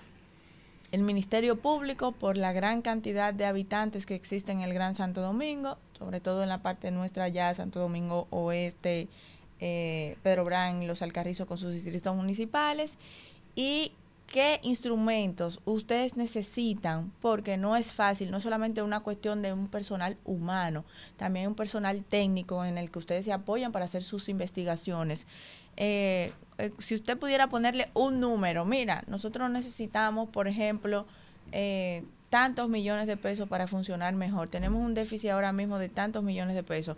Y hacer un dibujo, una radiografía para que la gente mentalmente pueda entender lo que está pasando. Porque, y, si- y si esto, hay algún peligro de que nuestro sistema judicial sí. esté al borde del colapso por la cantidad de habitantes que hay. Bueno, eh, para nadie es un secreto que históricamente la Procuraduría ha venido trabajando eh, no con el presupuesto indicado, aunque en los últimos años, bajo la gestión de la magistrada Miriam Germán, pues ese presupuesto se ha, se ha volcado más a soluciones internas como mejoras salariales, eh, unos bonos, bono vacacional, bono anual que no se tenían, que lo, estaban contenidos en la ley, pero que no se habían aprobado, así como mejorar las infraestructuras de la fiscalía y mejorar la condición eh, laboral de, de- de- todo el personal, no solamente de los fiscales. En nuestra demarcación no ha sido la excepción y nosotros hemos podido ir creciendo con nuevas eh, dependencias. Tenemos en la Plaza Isabel Aguiar eh, un local en el tercer nivel, casi encima de impuestos internos, donde están varios departamentos investigativos que antes estaban en la sede principal y estábamos prácticamente uno encima de otro, pero ahora hay más espacios. Eh, también tenemos la promesa y se comenzó a trabajar porque pasé ayer por ahí por, por el parqueo de la Onza, por la parte de atrás donde se va a construir la ciudad judicial Santo Domingo Oeste. Ya vi que se están haciendo los movimientos de tierra y creo que si todo marcha bien, que ya para el año que viene se estará inaugurando ese Palacio de Justicia, que le va a dar mejores condiciones a todos los habitantes de nuestra zona. Porque en vez de hacer un gran palacio, se van a hacer tres edificaciones, donde el Ministerio Público tendrá su, su dependencia con casi 7 mil metros, la, el Poder Judicial, donde estarán los tribunales y los despachos de los jueces, tendrán más de 13 mil metros, la Defensoría Pública también y un espacio para la cárcel de Palacio de Justicia, lo que definitivamente va a mejorar la calidad de vida de todos y las atenciones y los recursos que hoy día la Procuraduría destina en alquileres eh, o en mantenimiento de donde estamos, lo podría dedicar entonces a llevar algunas fiscalías barriales, a, por ejemplo, a la Guayiga, a la Cuava, que quizá la afluencia de casos penales no es mucho, pero al que pague impuestos hay que acercarle esos servicios, porque hay muchos conflictos que, que, que- que se convierten en grandes, porque cuando estaban pequeñitos, lamentablemente no había una autoridad cercana, no había un fiscal que pudiera darle atención. Y yo creo que según vaya creciendo, así mismo hay que ir invirtiendo para acercar los servicios a la población. Israel, la última. Haciendo un ejercicio eh, educacional para quienes nos escuchan, eh, a mí me pasó una situación. Ayer un cliente me llama que tiene un problema con, con un fiscal de una conducta relativamente reprochable. Y me contrató para que la sometiera. Yo, claro, conozco el procedimiento. Ahora bien, cuando sucede esto, que un ciudadano eh, se siente abusado por un, por un fiscal, por un procurador en sentido general, ¿qué hacer? En el caso mío es una fiscal que está en la, en la Cayetano Germosén, que di que es sumamente arrogante y prepotente. Y, y que a un empresario que genera empleo, que tuvo una situación de un robo, ella lejos de ponerse a su disposición, de- según me cuenta el empresario, que ayer tuve que salir sumamente rápido por eso, eh, lo que hizo fue vejarle en, en su despacho. ¿Qué puede hacer un ciudadano en ocasión de una situación como esa? Si en algún Si momento... es posible contestar. Si no, no, porque esto es con transparencia total. Si en algún momento una persona que va buscando un servicio a una de nuestras dependencias siente que no se le dio el mejor trato posible, tiene la opción de, de ver al superior inmediato, que en este caso puede ser el titular.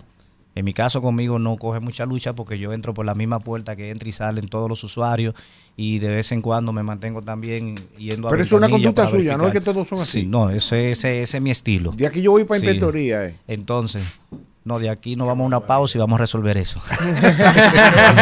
Excelente. Edward, Edward, gracias a Edward López, fiscal titular de Santo Domingo Sí, Oeste. si me permite Sí. decir algo.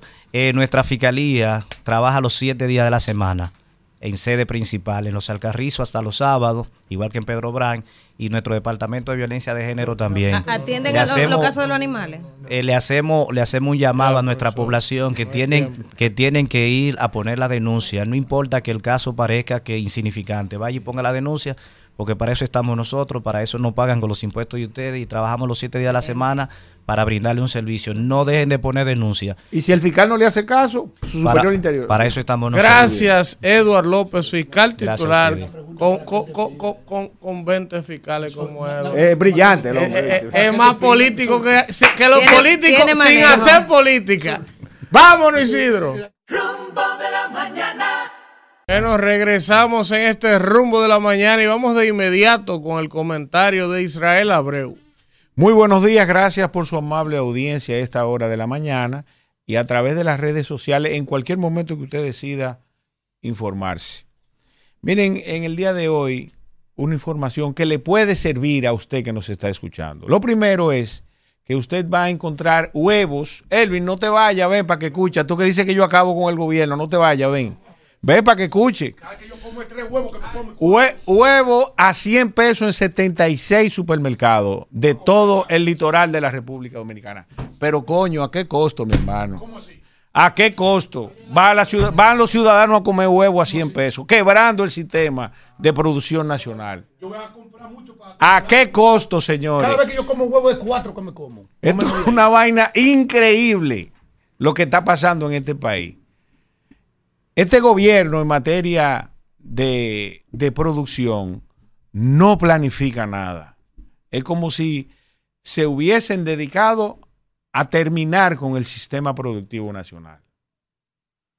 Resulta que el ciudadano real y efectivamente va a poder beneficiarse del precio de los huevos. Sin embargo, estamos destruyendo un sector de la vida económica nacional. Mientras tantos, y esos tantos a los que me refiero son a las exenciones que ha creado eh, el gobierno de Luis Abinader al respecto de las importaciones de N cantidad de productos a tasa cero, creando situaciones en el sistema productivo nacional. Sin desmedro de que ha sido llamada la atención de nuestro país al respecto de incentivar la producción nacional, cosa que lamentablemente no está en nuestra agenda. Como ustedes escucharon hace un momento, parte de la bancada de la oposición se retiró de la Comisión de Hacienda porque dentro de los proyectos que se estaban sometiendo estaba la posibilidad, o está porque está ahí, la posibilidad de que se sigan creando leyes a las importaciones de productos agrícolas, de productos comestibles, a tasa cero, incrementando la situación ya crítica que tiene el sector productivo nacional. Eso por ese lado. El nivel de decepción es grande que tiene República Dominicana en ese orden. Por otro lado, y también íntimamente relacionado con el sector productivo nacional, es el informe que versa al respecto de que la manufactura local entre los meses de enero a agosto del año 2023 no alcanzó en términos monetarios los ingresos que mantuvo durante el año 2022. Oiga bien, en términos monetarios, no en términos de unidades producidas. Me refiero a que los ingresos que tuvo el sector de manufactura en el año 2022, enero-agosto, frente a enero-agosto del 2023, no alcanzó en términos monetarios ni siquiera ese monto. Llegó a un 98%. Todo esto sin desmedro de que eso no significa, para que usted sepa, que si en el año 2023 se produjeron 100 unidades, por ejemplo, de, de lata de habichuela o de pantalones en zona franca para el comercio local o la industria o la manufactura local. 100 pantalones, por poner un ejemplo, en caso de la manufactura local. Una, una sastrería que hace pantalones, el año pasado produjo 100 pantalones. Este año, sumándole la inflación, la inflación, no alcanzó al monto y tampoco alcanzó la producción relacionada con el ingreso que tuvo en el año 2022. Es decir, que se produjo menos. Y usted se preguntará, ¿y cómo eso me afecta a mí, Israel? ¿A mí qué, qué me puede eso importar a mí? Bueno, pues resulta que alguien en su familia o algún dominicano en sentido general, no necesariamente tiene que ser familia suya, no ha llegado a usted, perdió su trabajo por la baja en los ingresos de ese sector. Hay una serie de ciudadanos que de manera directa perdió su trabajo. Porque usted sabe lo que pasa cuando un empresario le reduce sus ingresos. Usted sabe lo que pasa. Usted pierde su trabajo. Si este programa no factura, lo primero que se van son los muchachos que están ahí atrás, pues nosotros tal vez no dejan porque hay que- hay que dejarlo abierto el programa. Pero existe la posibilidad de que alguien pierda su trabajo aquí, si aquí no se factura. Es exactamente lo mismo. Y esos son los que de manera directa se benefician. De manera indirecta, que son el 56% de la población entonces, que vive en los alrededores de esa industria, que se beneficia de manera indirecta, pues va a ser quien va a perder de manera inmediata el ingreso que le producía esa, mano, esa empresa de manufactura. Y todo esto relacionado con lo que establece y advierte la CEPAL que para República Dominicana y la región mantener un nivel de crecimiento medianamente decente o que por lo menos se mantenga en relación al año anterior, pues se debe promover la producción local, cosa que lamentablemente dista mucho de lo que está haciendo el actual gobierno de Luis Abinader. Por otro lado, y no menos, y no menos importante, es dedicarle el minuto al señor del Banco Agrícola. Todo esto dentro del contexto de la producción local. Este minuto versa al respecto, Alfredo, de Fernando Durán, de que, señores, los productores de Contanza que me escriben, que no han recibido los préstamos que tanto les ha vendido el señor presidente de la República, teniendo garantías hipotecarias inclusive, siendo ciudadanos de reconocida solvencia moral y económica y agricultores de la región, pues a años de haber solicitado esas facilidades, todavía el Banco Agrícola ni le dice que sí, ni le dice que no. Lo tiene en un limbo.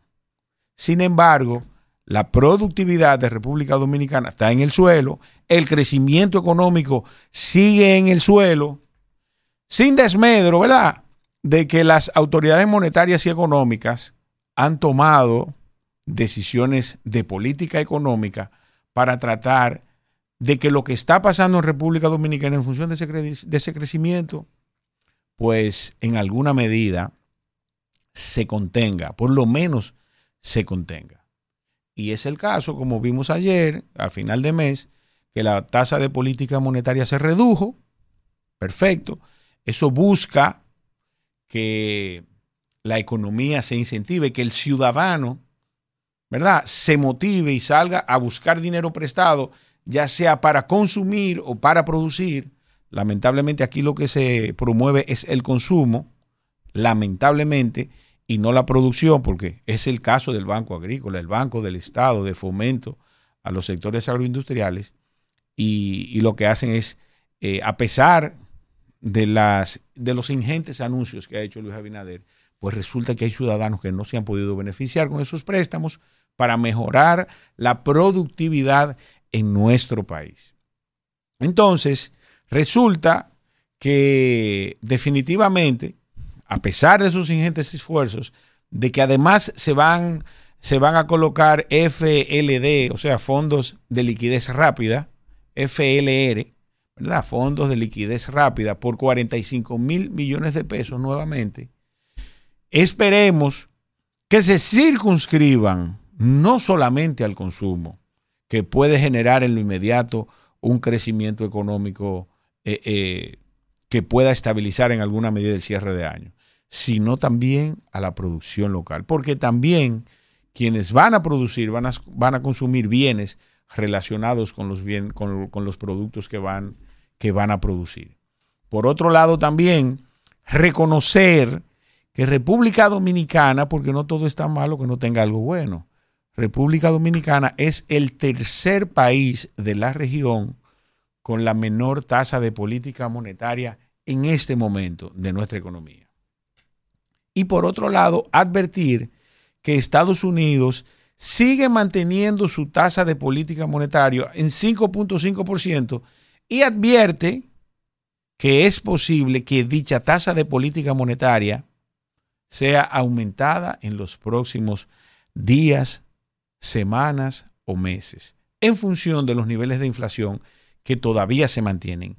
Y que República Dominicana, pese al informe de la CEPAL que dice debemos fomentar la producción local, pues seguimos desincentivando la producción local y además importando inflación, porque todas las medidas que se han tomado son para incentivar la, la importación. Yo creo que el gobierno tiene la oportunidad, tiene la oportunidad de para el año 2024, pues además, eh, si Luis Abinader resulta ganancioso para el año 2024, resulta que va a ser testigo de excepción de las predicciones hechas por, por Bloomberg al respecto de que si continuamos con la escalada eh, de empréstitos que hemos mantenido hasta ahora, y si continuamos con los niveles de interés que nos cuesta a los contribuyentes de República Dominicana la deuda que tiene, existe la posibilidad de que República Dominicana caiga en default. Adelante, Isidro. Bien, señores, 9.46 minutos de la mañana. Seguimos con el contenido del rumbo de la mañana y es el turno de nuestra amiga y hermana Kimberly Tavera. Gracias, Alfredo. Y señores, en estos días donde se ha puesto muy de moda el tema del delito electrónico, del ciberdelito, que en esta misma ley, la ley 53-07, incluye donde tipifica, ¿verdad?, el delito electrónico y el tema de la ciberseguridad también incluye la difamación, la injuria y tal. Entonces, estos días donde ese tema ha estado en la palestra pública, yo quiero hacer la observación de la importante que es fortalecer nuestro sistema de ciberseguridad y endurecer un poquito más con lo que ha pasado alrededor de este tema y también con una conferencia importantísima que hemos tenido en el país, en el Senado de la República, la, se celebró la Asamblea Parlamentaria Europea Latinoamericana, Eurolat, se celebra todavía, se termina, me parece que hoy, hoy mismo se termina. Allí los diferentes expositores hacían diferentes planteamientos y hubo un planteamiento que me llamó mucho la atención, que es el planteamiento que hizo Rafael Donis, un, economía, un economista y experto en ciberseguridad que trabaja para el SICA, que es el Sistema de Integración Centroamericana, que integra ocho países de Centroamérica, en el cual uno de ellos, eh, pues, pues somos nosotros, estamos nosotros como República Dominicana. Y él llamaba la atención sobre que la Unión Europea hace más de 40 años viene trabajando en la elaboración de leyes y que lucha en bloque contra los delitos informáticos y que pues tienen una, una mancomunidad jurídica regional que han creado para establecer estas sanciones y tipificar estos delitos. Se realizó un acuerdo con la Unión Europea con relación a estos delitos en Budapest, del cual solamente formamos parte tres países. Entre ellos estamos nosotros del SICA y faltan otros cinco países. Ellos estaban hablando de, de la importancia que es fortalecer y tipificar los delitos, que aquí hemos avanzado mucho como país, que hay muchos profesionales en el área, pero que realmente la observación que hacemos es que no está tipificado en el Código Penal. A mí esto me llama mucho la atención y me preocupa por la vulnerabilidad que han exhibido otros países de economías muy similares a nosotros, como es Costa Rica, que incluso es uno de los países que forman el SICA, que duró tres días secuestrado su sistema de pago y, su eh, totalmente por el grupo Anónimos y ellos pidieron un rescate de 10 millones de dólares. Imagínese usted, tres días, ellos tuvieron que buscar otros mecanismos y tal. Y Costa Rica es uno de los países más atacados de la región. Esto es eh, evidencia la vulnerabilidad de nuestros sistemas informáticos y de los datos también, no solamente de los eh, comerciantes y de los comercios por internet, de los e-commerce y eh, de las grandes empresas de entretenimiento, como las redes sociales, las grandes corporaciones que funcionan allí y que usan los datos de los usuarios de estas redes para eh, encarrilarlos hacia los productos que quieren venderles. Como pasó con Amazon, que tuvo que pagar 1.400 millones al bloque de los 26 países de Europa que luchan contra los delitos, delitos informáticos por haber usado los datos de los usuarios sin su consentimiento para fines comerciales. Asimismo, podemos poner varios ejemplos. Lo que quiero decir es que no es un solo tema del sector privado, sino que también es un tema del sector público. Si recordamos, el otro día Pasaporte también sufrió un ciberataque de toda la base de datos y los bancos ni siquiera hay un registro que se pueda contabilizar, porque los bancos, con el tema de la protección de datos, la ciberseguridad y el ciberdelito, se manejan de una manera muy cerrada y lo hacen porque tienen miedo de que la gente pierda fe en el sistema financiero, en el sistema bancario tradicional y quiera sacar su dinero de allí por los constantes delitos. Al contrario, ya ellos eh, incluso han tomado esto como uno de los gastos de operaciones eh, comunes y corrientes, pero la verdad es que es una amenaza latente. Y tanto así que la banca eh, se pronostica que quizás pueda sufrir este tipo de ataques casi diario en los próximos años si no tomamos medidas en esos países centroamericanos. Señores, y es un tema que debe preocuparnos a todos, sobre todo en esta nueva sociedad digital, donde hablamos de reformar muchas leyes, pero esta ley, la ley 5307, y este mecanismo que él recomienda de una legislación regional, creo que debemos tomarlo en cuenta para poder crear las normas locales necesarias, pero adaptar este adoptar este mecanismo para que la lucha contra el ciberdelito sea más eficiente, sobre todo porque hasta el Estado dominicano es vulnerable a un ciberataque, como ya ha pasado en otras ocasiones, como eh, a otros países cercanos a nosotros, con economías similares a las nuestras, pues les ha pasado. Y creo que también es una forma de que pongamos más atención a esa ley de libertad de expresión que se propuso que se sacara el delito de, discriminación, de difamación y la injuria de la ley de ciberdelito para ser eh, incluido en la ley de libertad de expresión en, el, año pasado cuando ocurrió el debate sobre la reforma a la ley. De manera que ojalá que podamos ponerle un poquito de atención a esto para que no solamente los datos de nosotros peligren para ser utilizados de manera comercial, sino también los datos oficiales del Estado Dominicano y de cada una de las empresas que forman parte del Estado Dominicano de una manera u otra, que son empresas públicas y que se ven atacadas eh, por, este tipo de, por este tipo de delitos que debe ser regulado porque nos mostramos mucho interés en los avances tecnológicos, mostramos mucho interés en estar conectados y mostramos mucho interés en la sociedad digital. Sin embargo, la rapidez con la que avanza este mundo digital no es la misma rapidez con la que avanza su regulación y su legislación.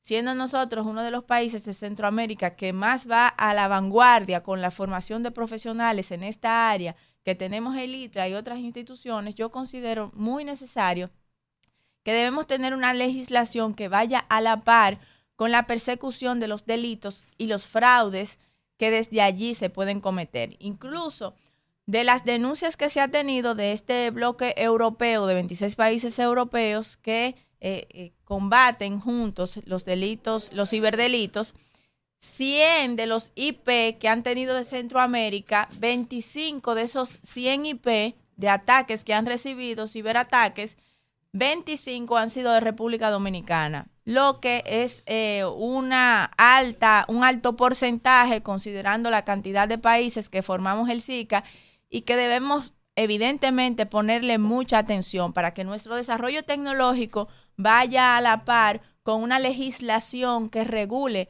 esa sociedad digital que estamos teniendo. Gracias, Isidro. Rumbo de la mañana. Bien, señores, eh, nada, continuamos con el interesante contenido del rumbo de la mañana cuando son las 9.55. Eh, ahora vamos con el comentario directamente desde Europa, desde allá, desde Suiza. Víctor Villanueva. Adelante. Muy buenos días, buenos días a todos allá en cabina. Eh, acá saludándole desde la ciudad de Lucerna, la ciudad de Interlagos. Es una ciudad hermosa, preciosa, que invito a visitar aquí cuando eh, tengan su oportunidad. Pero bueno, ya el día de hoy tenemos que eh, señalar la noticia que para mí, eh, como eh, profesor del área de asuntos internacionales, política internacional, eh, la visita del presidente de, de la República Dominicana a Estados Unidos, a la Casa Blanca y en la participación de esta cumbre que promueve los Estados Unidos con gobiernos que le son eh, totalmente láudicos y gobiernos que le corresponden a sus intereses sin mayores cuestionamientos. Esto es una iniciativa de países que inició esencialmente con República Dominicana, Costa Rica y Panamá y que bajo eh, la coordinación de Kamala Harris como vicepresidenta de la Casa Blanca eh, del gobierno de los Estados Unidos, esta agenda se ha, se ha afianzado y expandido hacia la totalidad de países que actualmente tiene y que es la resultante de los distintos procesos electorales en donde los Estados Unidos ha entendido que tiene ahí en términos ideológicos a gobiernos que eh, le son, eh, digamos, de alguna u otra manera correspondientes. Y en este caso, eh, esta iniciativa lo que busca es doblegar en la región de América Latina y el Caribe, es doblegar lo que son precisamente las, las posturas de izquierda, las posturas radicales y la presencia de alguna u otra manera de, eh, de inversiones o participaciones de gobiernos o países, como es el caso de China, como es el caso de Rusia en toda la región de América Latina y el Caribe. Por eso en esta ocasión se presenta o se eleva la participación de esta asociación de países eh, con la intermediación ya del presidente, del propio presidente Joe Biden, y esto entonces ya le da un carácter político, in- in- inicialmente era embrionario, pero en este caso ya es un carácter político porque eh, el presidente de los Estados Unidos asume la coordinación y estamos ante un mecanismo de cooperación, o más bien ninguna cooperación, corrijo eso, más bien estamos ante un mecanismo de interacción comercial y económica en donde eh, los distintos países que conforman este bloque eh, estarán entonces promoviendo, según ellos, baluartes de la integridad comercial y económica de la región, pero en esencia lo que está es derrumbando todo lo que son los lineamientos establecidos por la CELAC, los lineamientos establecidos por eh, otras iniciativas eh, como el Mercosur, como es el caso también de la- las distintas eh, asociaciones que se tienen en términos de la integración económica de Centroamérica y el Caribe. Pero en este caso, lo que busca esencialmente eh, Estados Unidos es darle también un nivel distinto, el cual acorde a la Carta Constitutiva de la Organización de los Estados Americanos, OEA, no contempla en términos de lo que eh, es su mandato, está esencialmente en la promoción de los derechos humanos, en la protección de la democracia y en la edificación de los derechos civiles y políticos en toda la región. Pero ya aquí, obviamente, mantener en vilo todos los postulados que conforman el derecho internacional americano.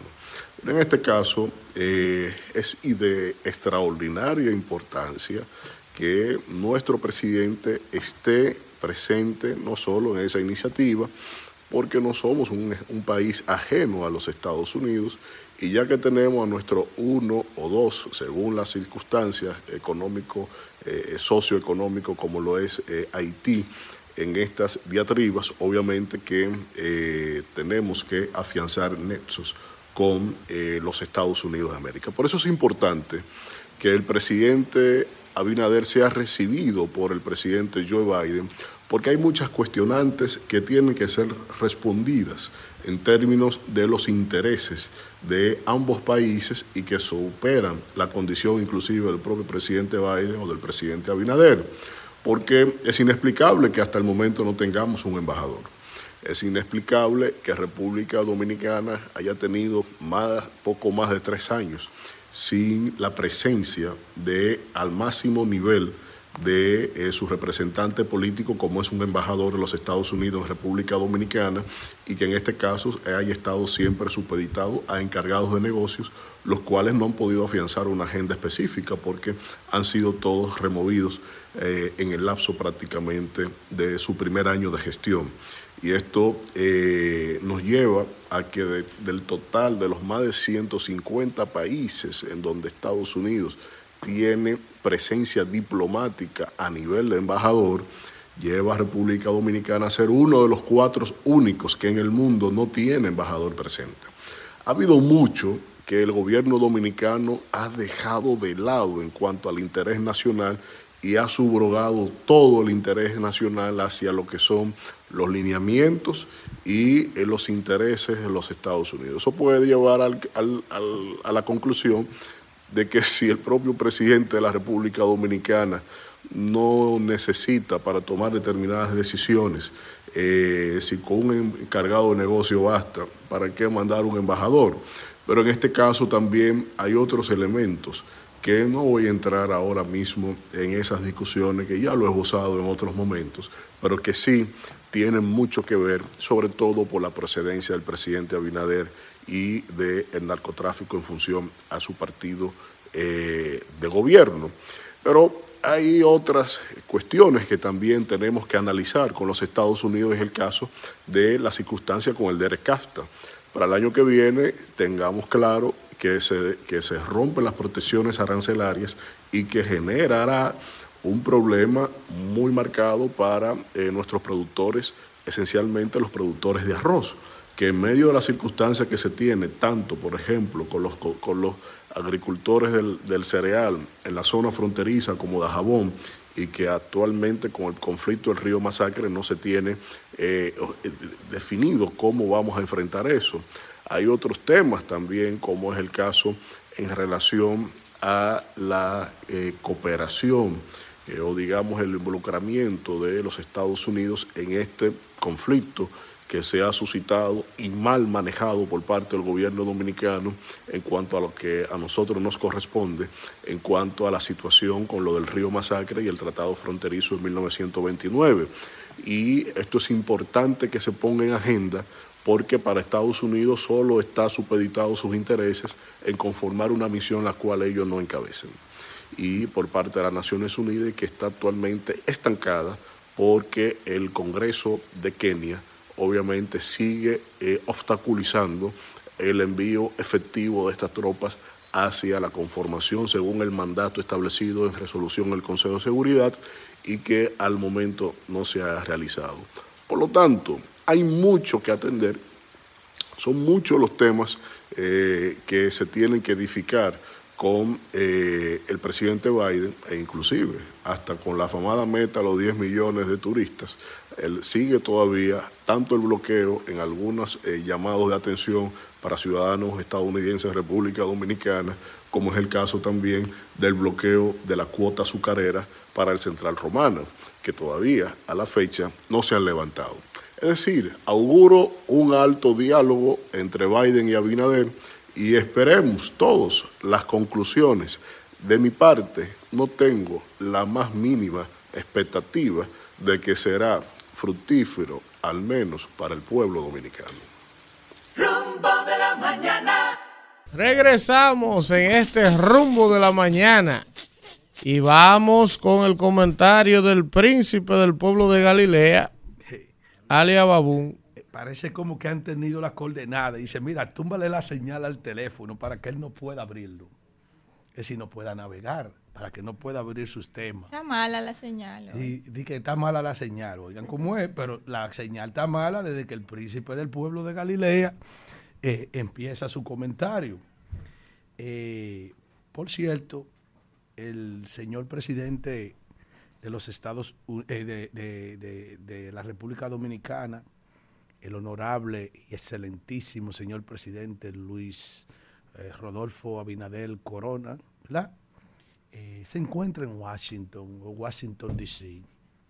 Eh, dentro de lo que se puede decir, eh, hay, una, hay una cumbre, un cónclave, donde se van a reunir algunos presidentes, pero se dice que el presidente Abinader tendrá una reunión con su homólogo, Joe Biden, este jueves, para abordar varios temas. Mire ahí mismo. Sí, sí, perdón. sí, no, hermano, es- Diga, diga que, que el puerto de Cabo Rojo, que fue anunciado por el gobierno para inaugurarlo el 18 de diciembre para recibir el crucero, ya está en Ah, ritmo, en no ritmo, está en ritmo, está en ritmo. está avanzado. Está en ritmo para el 18 de diciembre recibió el primer crucero. Yo tengo que ver eso. Eso, eh, está en ritmo. Yo tengo que ver eso. Ella acaba de avanzado.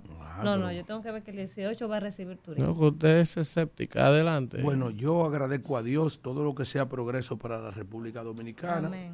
Hay que decir que quien recuperó esa tierra fue el gobierno pasado, la recuperó de unos ladrones que hicieron un asentamiento agra- agrario en unos arrecifes. Usted se imagina un asentamiento agrario ahí en el malecón, que lo que hay es roca. ¿eh? ¿Eh?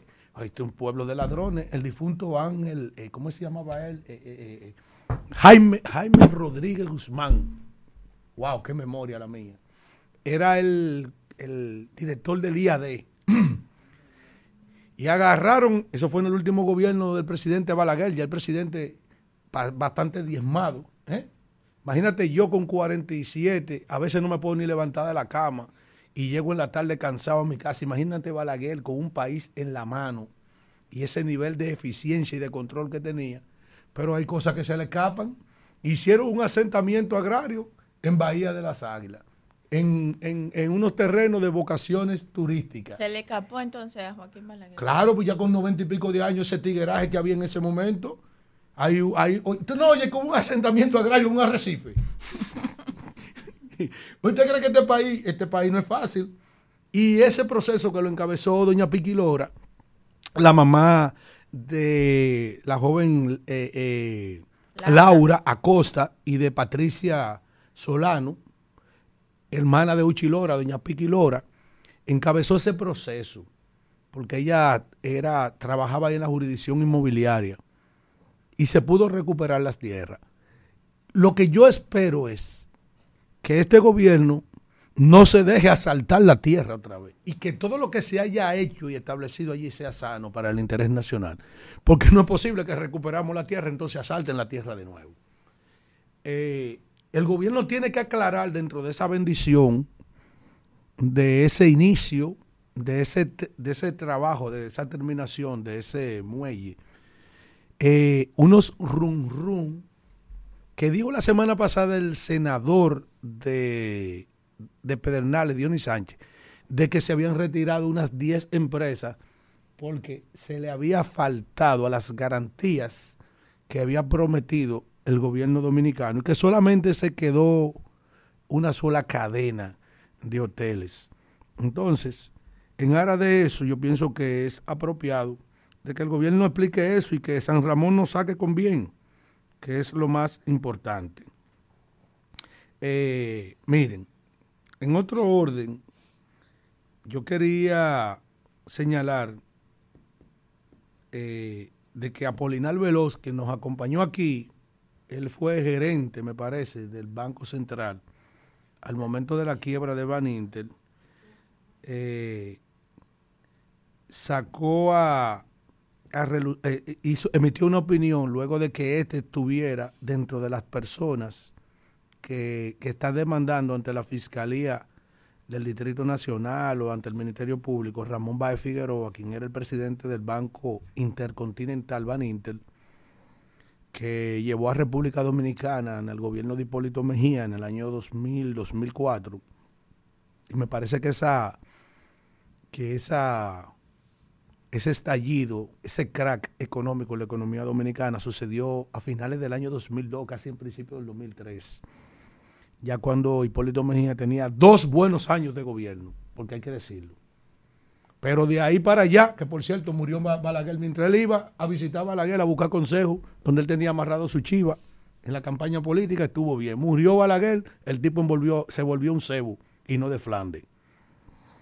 Entonces, dice Apolinar que hay gente que piensa que tratando de revivir el caso Van Inter pueden ganar elecciones. Yo hubiese querido saber a qué él se refiere. Pero él dice eh, que hay personas que piensan que pueden ganar elecciones reviviendo una crisis que tiene 20 años, luego de que el empresario solicitara a la Procuraduría, es decir, Ramón Bain, iniciar acciones legales contra él en el mismo proceso. Obviamente, esa carta tiene muchísima lectura, solamente voy a mencionar una de ellas, puede ser incluso política, dice él. Pero dice Pancho Álvarez que Ramoncito puede ser un ladrón porque fue condenado y cumplió una condena aproximada a los 10 años que no cumplió completa, 7 años y pico. Pero primero, la verdad es la verdad, no importa de dónde venga. Él no está reclamando que se le devuelva nada. Ahora, él sí está diciendo, él también como dominicano, oye, profesor, él mismo fue quien eh, provocó esa desgracia que todavía a través de una ley de capitalización, el Estado Dominicano tiene que tratar de ir desmontando los certificados que se emitieron por ese, por ese hoyo en la economía dominicana que está ahí eh, residiendo en una tumba en el Banco Central, que no hemos podido capitalizar el banco completo. Todos los años hay que poner en el presupuesto general de la nación una partida para la recapitalización de ese banco, porque ese banco incurre en el pago de unos intereses, que yo describí en estos días, que correspondía a la denominación de un déficit cuasi fiscal, porque los bancos comerciales sí tienen funciones rentistas, reciben ahorro, prestan dinero, invierten y con la ganancia pagan intereses. Esa no es la función del Banco Central. Por eso se dice que tiene un déficit cuasi fiscal.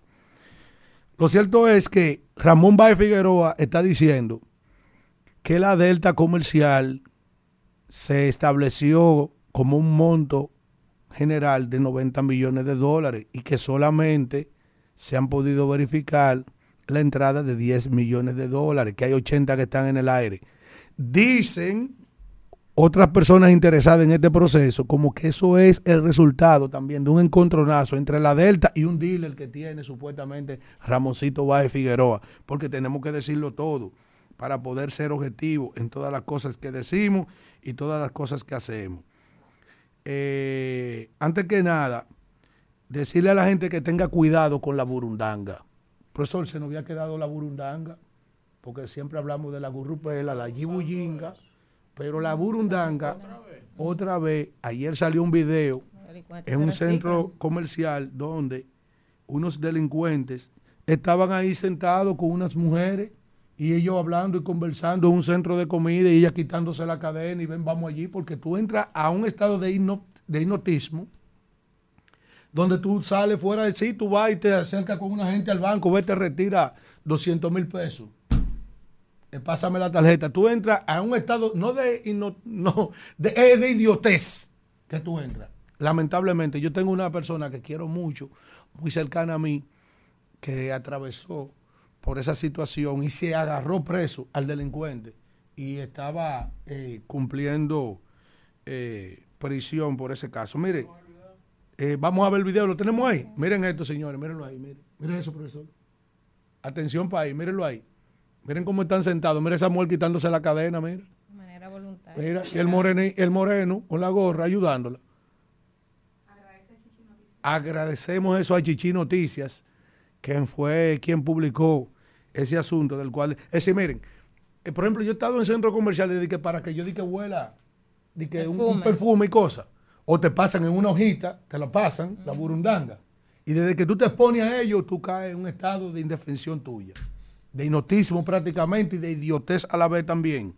Entonces, eso había que descantarlo. Eh, profesor y amigos que nos escuchan. Eh, Escopolamina se llama. escopolamina, esa es la sustancia química que, con la que tiene que ver Y no se ese puede asunto. rastrear. ¿Cómo así? ¿Cómo así? Si te ¿Usted qué es hacemos- química? ¿Cómo si así? tú le haces una prueba ¿A quién? a la persona. A ver, que tú consumiste. Sí, no, no. ya nosotros inferimos que fue burundanga. Exactamente. Ay, caramba. Mire, eh, en el día de ayer, el administrador de EDE Este eh, dio unas declaraciones muy preocupantes para mí, para Alfredo de la Cruz. Yo la considero muy preocupantes. El administrador de, de este reveló que esta entidad está registrando pérdidas, pero ustedes saben en qué orden, del 55%. Ese es el señor Manuel Mejía Naú, que también se refirió a los reclamos de los clientes, no se rían, ¿eh? asegurando que solo representan un 2% de la cartera de los servicios de este, es decir, los reclamos. Es decir, solamente Manuel Mejía Naú, hablador, hablador, como dicen en el campo mío, para allá atrás, el 2% se está quejando de este. Cuando en una entidad el 55% de la pérdida se registra un 55% de pérdida, no puede ser un 2% de reclamo. ¿Ustedes saben quiénes son que se están quejando? Oh, los usuarios que antes no se le iban la luz y ahora no lo dejan en paz. Los usuarios, señor Naú, que ya después de cuatro administradores que ha nombrado el cambio, ahora se encuentran que la facturación, al ustedes tener ese nivel de desorden ahí en esa administración de las EDE y de EDE este, que es la más deficitaria, ha llegado al punto tan, tan, tan, tan, tan, tan peligroso que los, el 55% de la pérdida del desorden que ustedes tienen ahí administrativo, gerencial, coño, se lo, que- se lo han querido meter en la factura a la gente. Y ahí hay gente pagando factura de una energía, porque si tú me dices a mí, me están cobrando la energía cara, pero yo siempre tengo luz. No, me estás, no se me iba la luz, se me va la luz, me cobra la energía cara. ¿Eh? Y aparte de que me la cobra cara, también abusas conmigo. Gente de que pagaban 2 mil, le han metido hasta 13, 14 y 15 mil. Y esta semana salió un escándalo a una señora que le metieron factura hasta por 400 mil pesos, 200 mil pesos del relajo que tienen ustedes ahí. Entonces, decirle a este país que las quejas, los reclamos de los clientes solamente es un 2% de la EDT, es una solemne mentira. Por eso le digo, usted es un hablador en buen dominicano, usted es un mentiroso. El sufrimiento que tienen los usuarios de este, eso, y los de, de norte también, y los de, de sur también, pero lo suyo, básicamente, y los de, de norte, que son todavía peor. Yo no estoy eximiendo tampoco de, de sur, que también tiene un desastre también en el sur, porque el desastre en el sector energético ha sido tan profundo que hemos pasado, yo he repetido aquí, de pagar 500 millones de dólares anuales como subsidio a 2 mil millones de dólares anuales de subsidio. Oigan el desorden. Hoy, ¿cómo este señor se despacha en decir que solamente el 2% representa la queja, como que todo el mundo está feliz por ahí en EDET con el servicio que usted brinda? Hoy usted se está volviendo loco. Si es el 2%, entonces los usuarios de DT están viviendo un paraíso terrenal, barbarazo. Pero venga acá. Vamos, vámonos ya, Isidro. Vamos a dejarlo hasta ahí. Ojalá el presidente se jalte de estar voceando. Haití, Haití, Haití. No le hacen caso ahora más con esa guerra de los Hamases con, con, con los israelíes. Vámonos, hombre. Rumbo de la mañana. Regresamos en este rumbo de la mañana. No se atreva. Ay. Cuando son las 10 y 22 y vamos con la gente. Buen día. Buen día, Elvis. Jorge ¿Quién? Rodríguez de los Alcarrizos. Adelante. Querido Job. Mi querida diputada Kimberly Taveras, la próxima diputada más votada. Gracias. Eh, eh, un saludo a Alfredo. Muchas gracias. De verdad que Alfredo ha, ha creado un personaje que la gente espera para escucharlo. Es Pero verdad, usted cree Alfredo, que un personaje, pero ese es de verdad, ¿verdad? Pero eso, eso, eso a él lo, ha- lo vende. Ese es su personaje. Coño, no, y me A gusta, me gusta, hace- compañero, esa democracia de usted aceptarme así con mi crítica. Es el verdadero fundamento de la democracia, exactamente. Claro, y espero en Dios que ese tema de la burundanga, el- la oposición no lo puede encontrar, porque como ellos no hallan cómo bajar a Luis, cuando viene a verlo, buscan esa fórmula para tirarle ese día de las elecciones. Para poner, pa' poner los tigres a votar. Exactamente. Pero, pero la verdad es que seguimos la avanzando. para votar. Deberían claro. pensarlo, que eso nadie Pero lo ha inventado. seguimos avanzando. No estén dando ideas. Eh, eh, eh, la verdad que seguimos avanzando y el que el presidente Biden esté recibiendo a Luis Abinader allá hoy y se esté hablando, van a salir muchas cosas buenas porque el presidente sigue avanzando y va a ser el próximo presidente en el 2024. Buen día, ¿quién nos habla y de dónde? El virtualiado te habla. Yo nomás quiero hacerte una sola preguntita, mi hermano. ¿Se oye? Sí. ¿Con quién, ¿Con quién se alió se alió en estas alianzas el nieto de Trujillo, el partido del nieto de Trujillo? Porque Con nadie. Él no Ahí se ha aliado todavía. Ah, Yo si creo no se que él alianza- creo va si, solo. si no hace alianza se va a... a, a- ¿Por se quién va a ser candidato? ¿Quién Porque se no puede ser candidato todavía. Él dice que va a ser. Buen día. Hello, buenos días. ¿Quién nos habla y de dónde? Habla Carlos desde Maryland. Adelante, Carlos de Maryland. Sí, yo quiero hacerte una pregunta sobre eh, esa, esa, ah, lo que está sucediendo con el Central Romana de, de esas imputaciones de, de violaciones de los derechos humanos. Pero lo que está haciendo el, el gobernador de Santi ahí en, en ahí en ahí en Miami, eh, en la Florida. ¿Qué está haciendo Ron algo- DeSantis? Eso es algo- increíble. ¿Qué que- él está que que haciendo, lo- de Santi? que los ilegales no tienen derecho absolutamente a nada, ni a escuela, ni a salud, no pueden ir al hospital, no pueden manejar.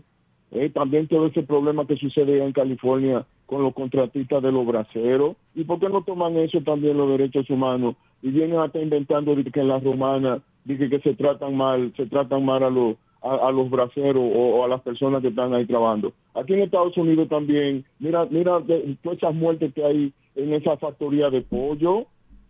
Mm. Tremenda llamada de Carlos. Sí, sí. Buen día. Buen día, rumbo a la mañana. Igual que lo que ¿Quién nos habla y de que le dónde? estaban dando fuerte. Juan el Paniagua desde Asua, Y amarrándolo con la... Adelante, Asua. esperando que nuestro presidente traiga noticias buenas de Estados Unidos, como siempre la ha traído, para buscarle problema a ese conflicto con Haití, porque ya esta gente no quiere entrar en razón con ese canal.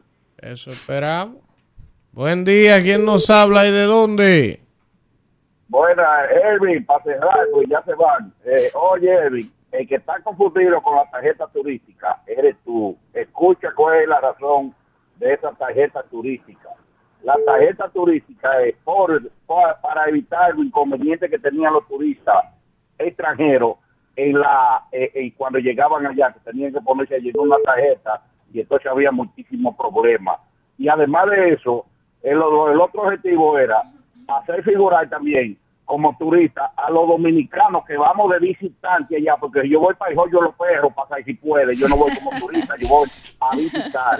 Entonces, eh, eh, lo que pasa es que quedan como turistas muchísimos, como yo, que yo sé reclamar dinero y me lo han devuelto. a veces. ¿Para dónde Pero que tú vas? que entro a la aplicación, dice que le están dando mantenimiento a la aplicación. El diablo va a pasar tres días. León, ¿para dónde que tú vas? Buen día. Que yo los perros. Buen día, Elvin. ¿Quién nos habla y de dónde? Eh, habla Yacaira familia, Elvin. Para referirme a tu tema de hoy sobre eh, el turismo, de verdad que yo, yo no había visto tanto turista venir a ese país. La contabilidad es alta. De verdad que el gobierno ha invertido grandemente en ese sector.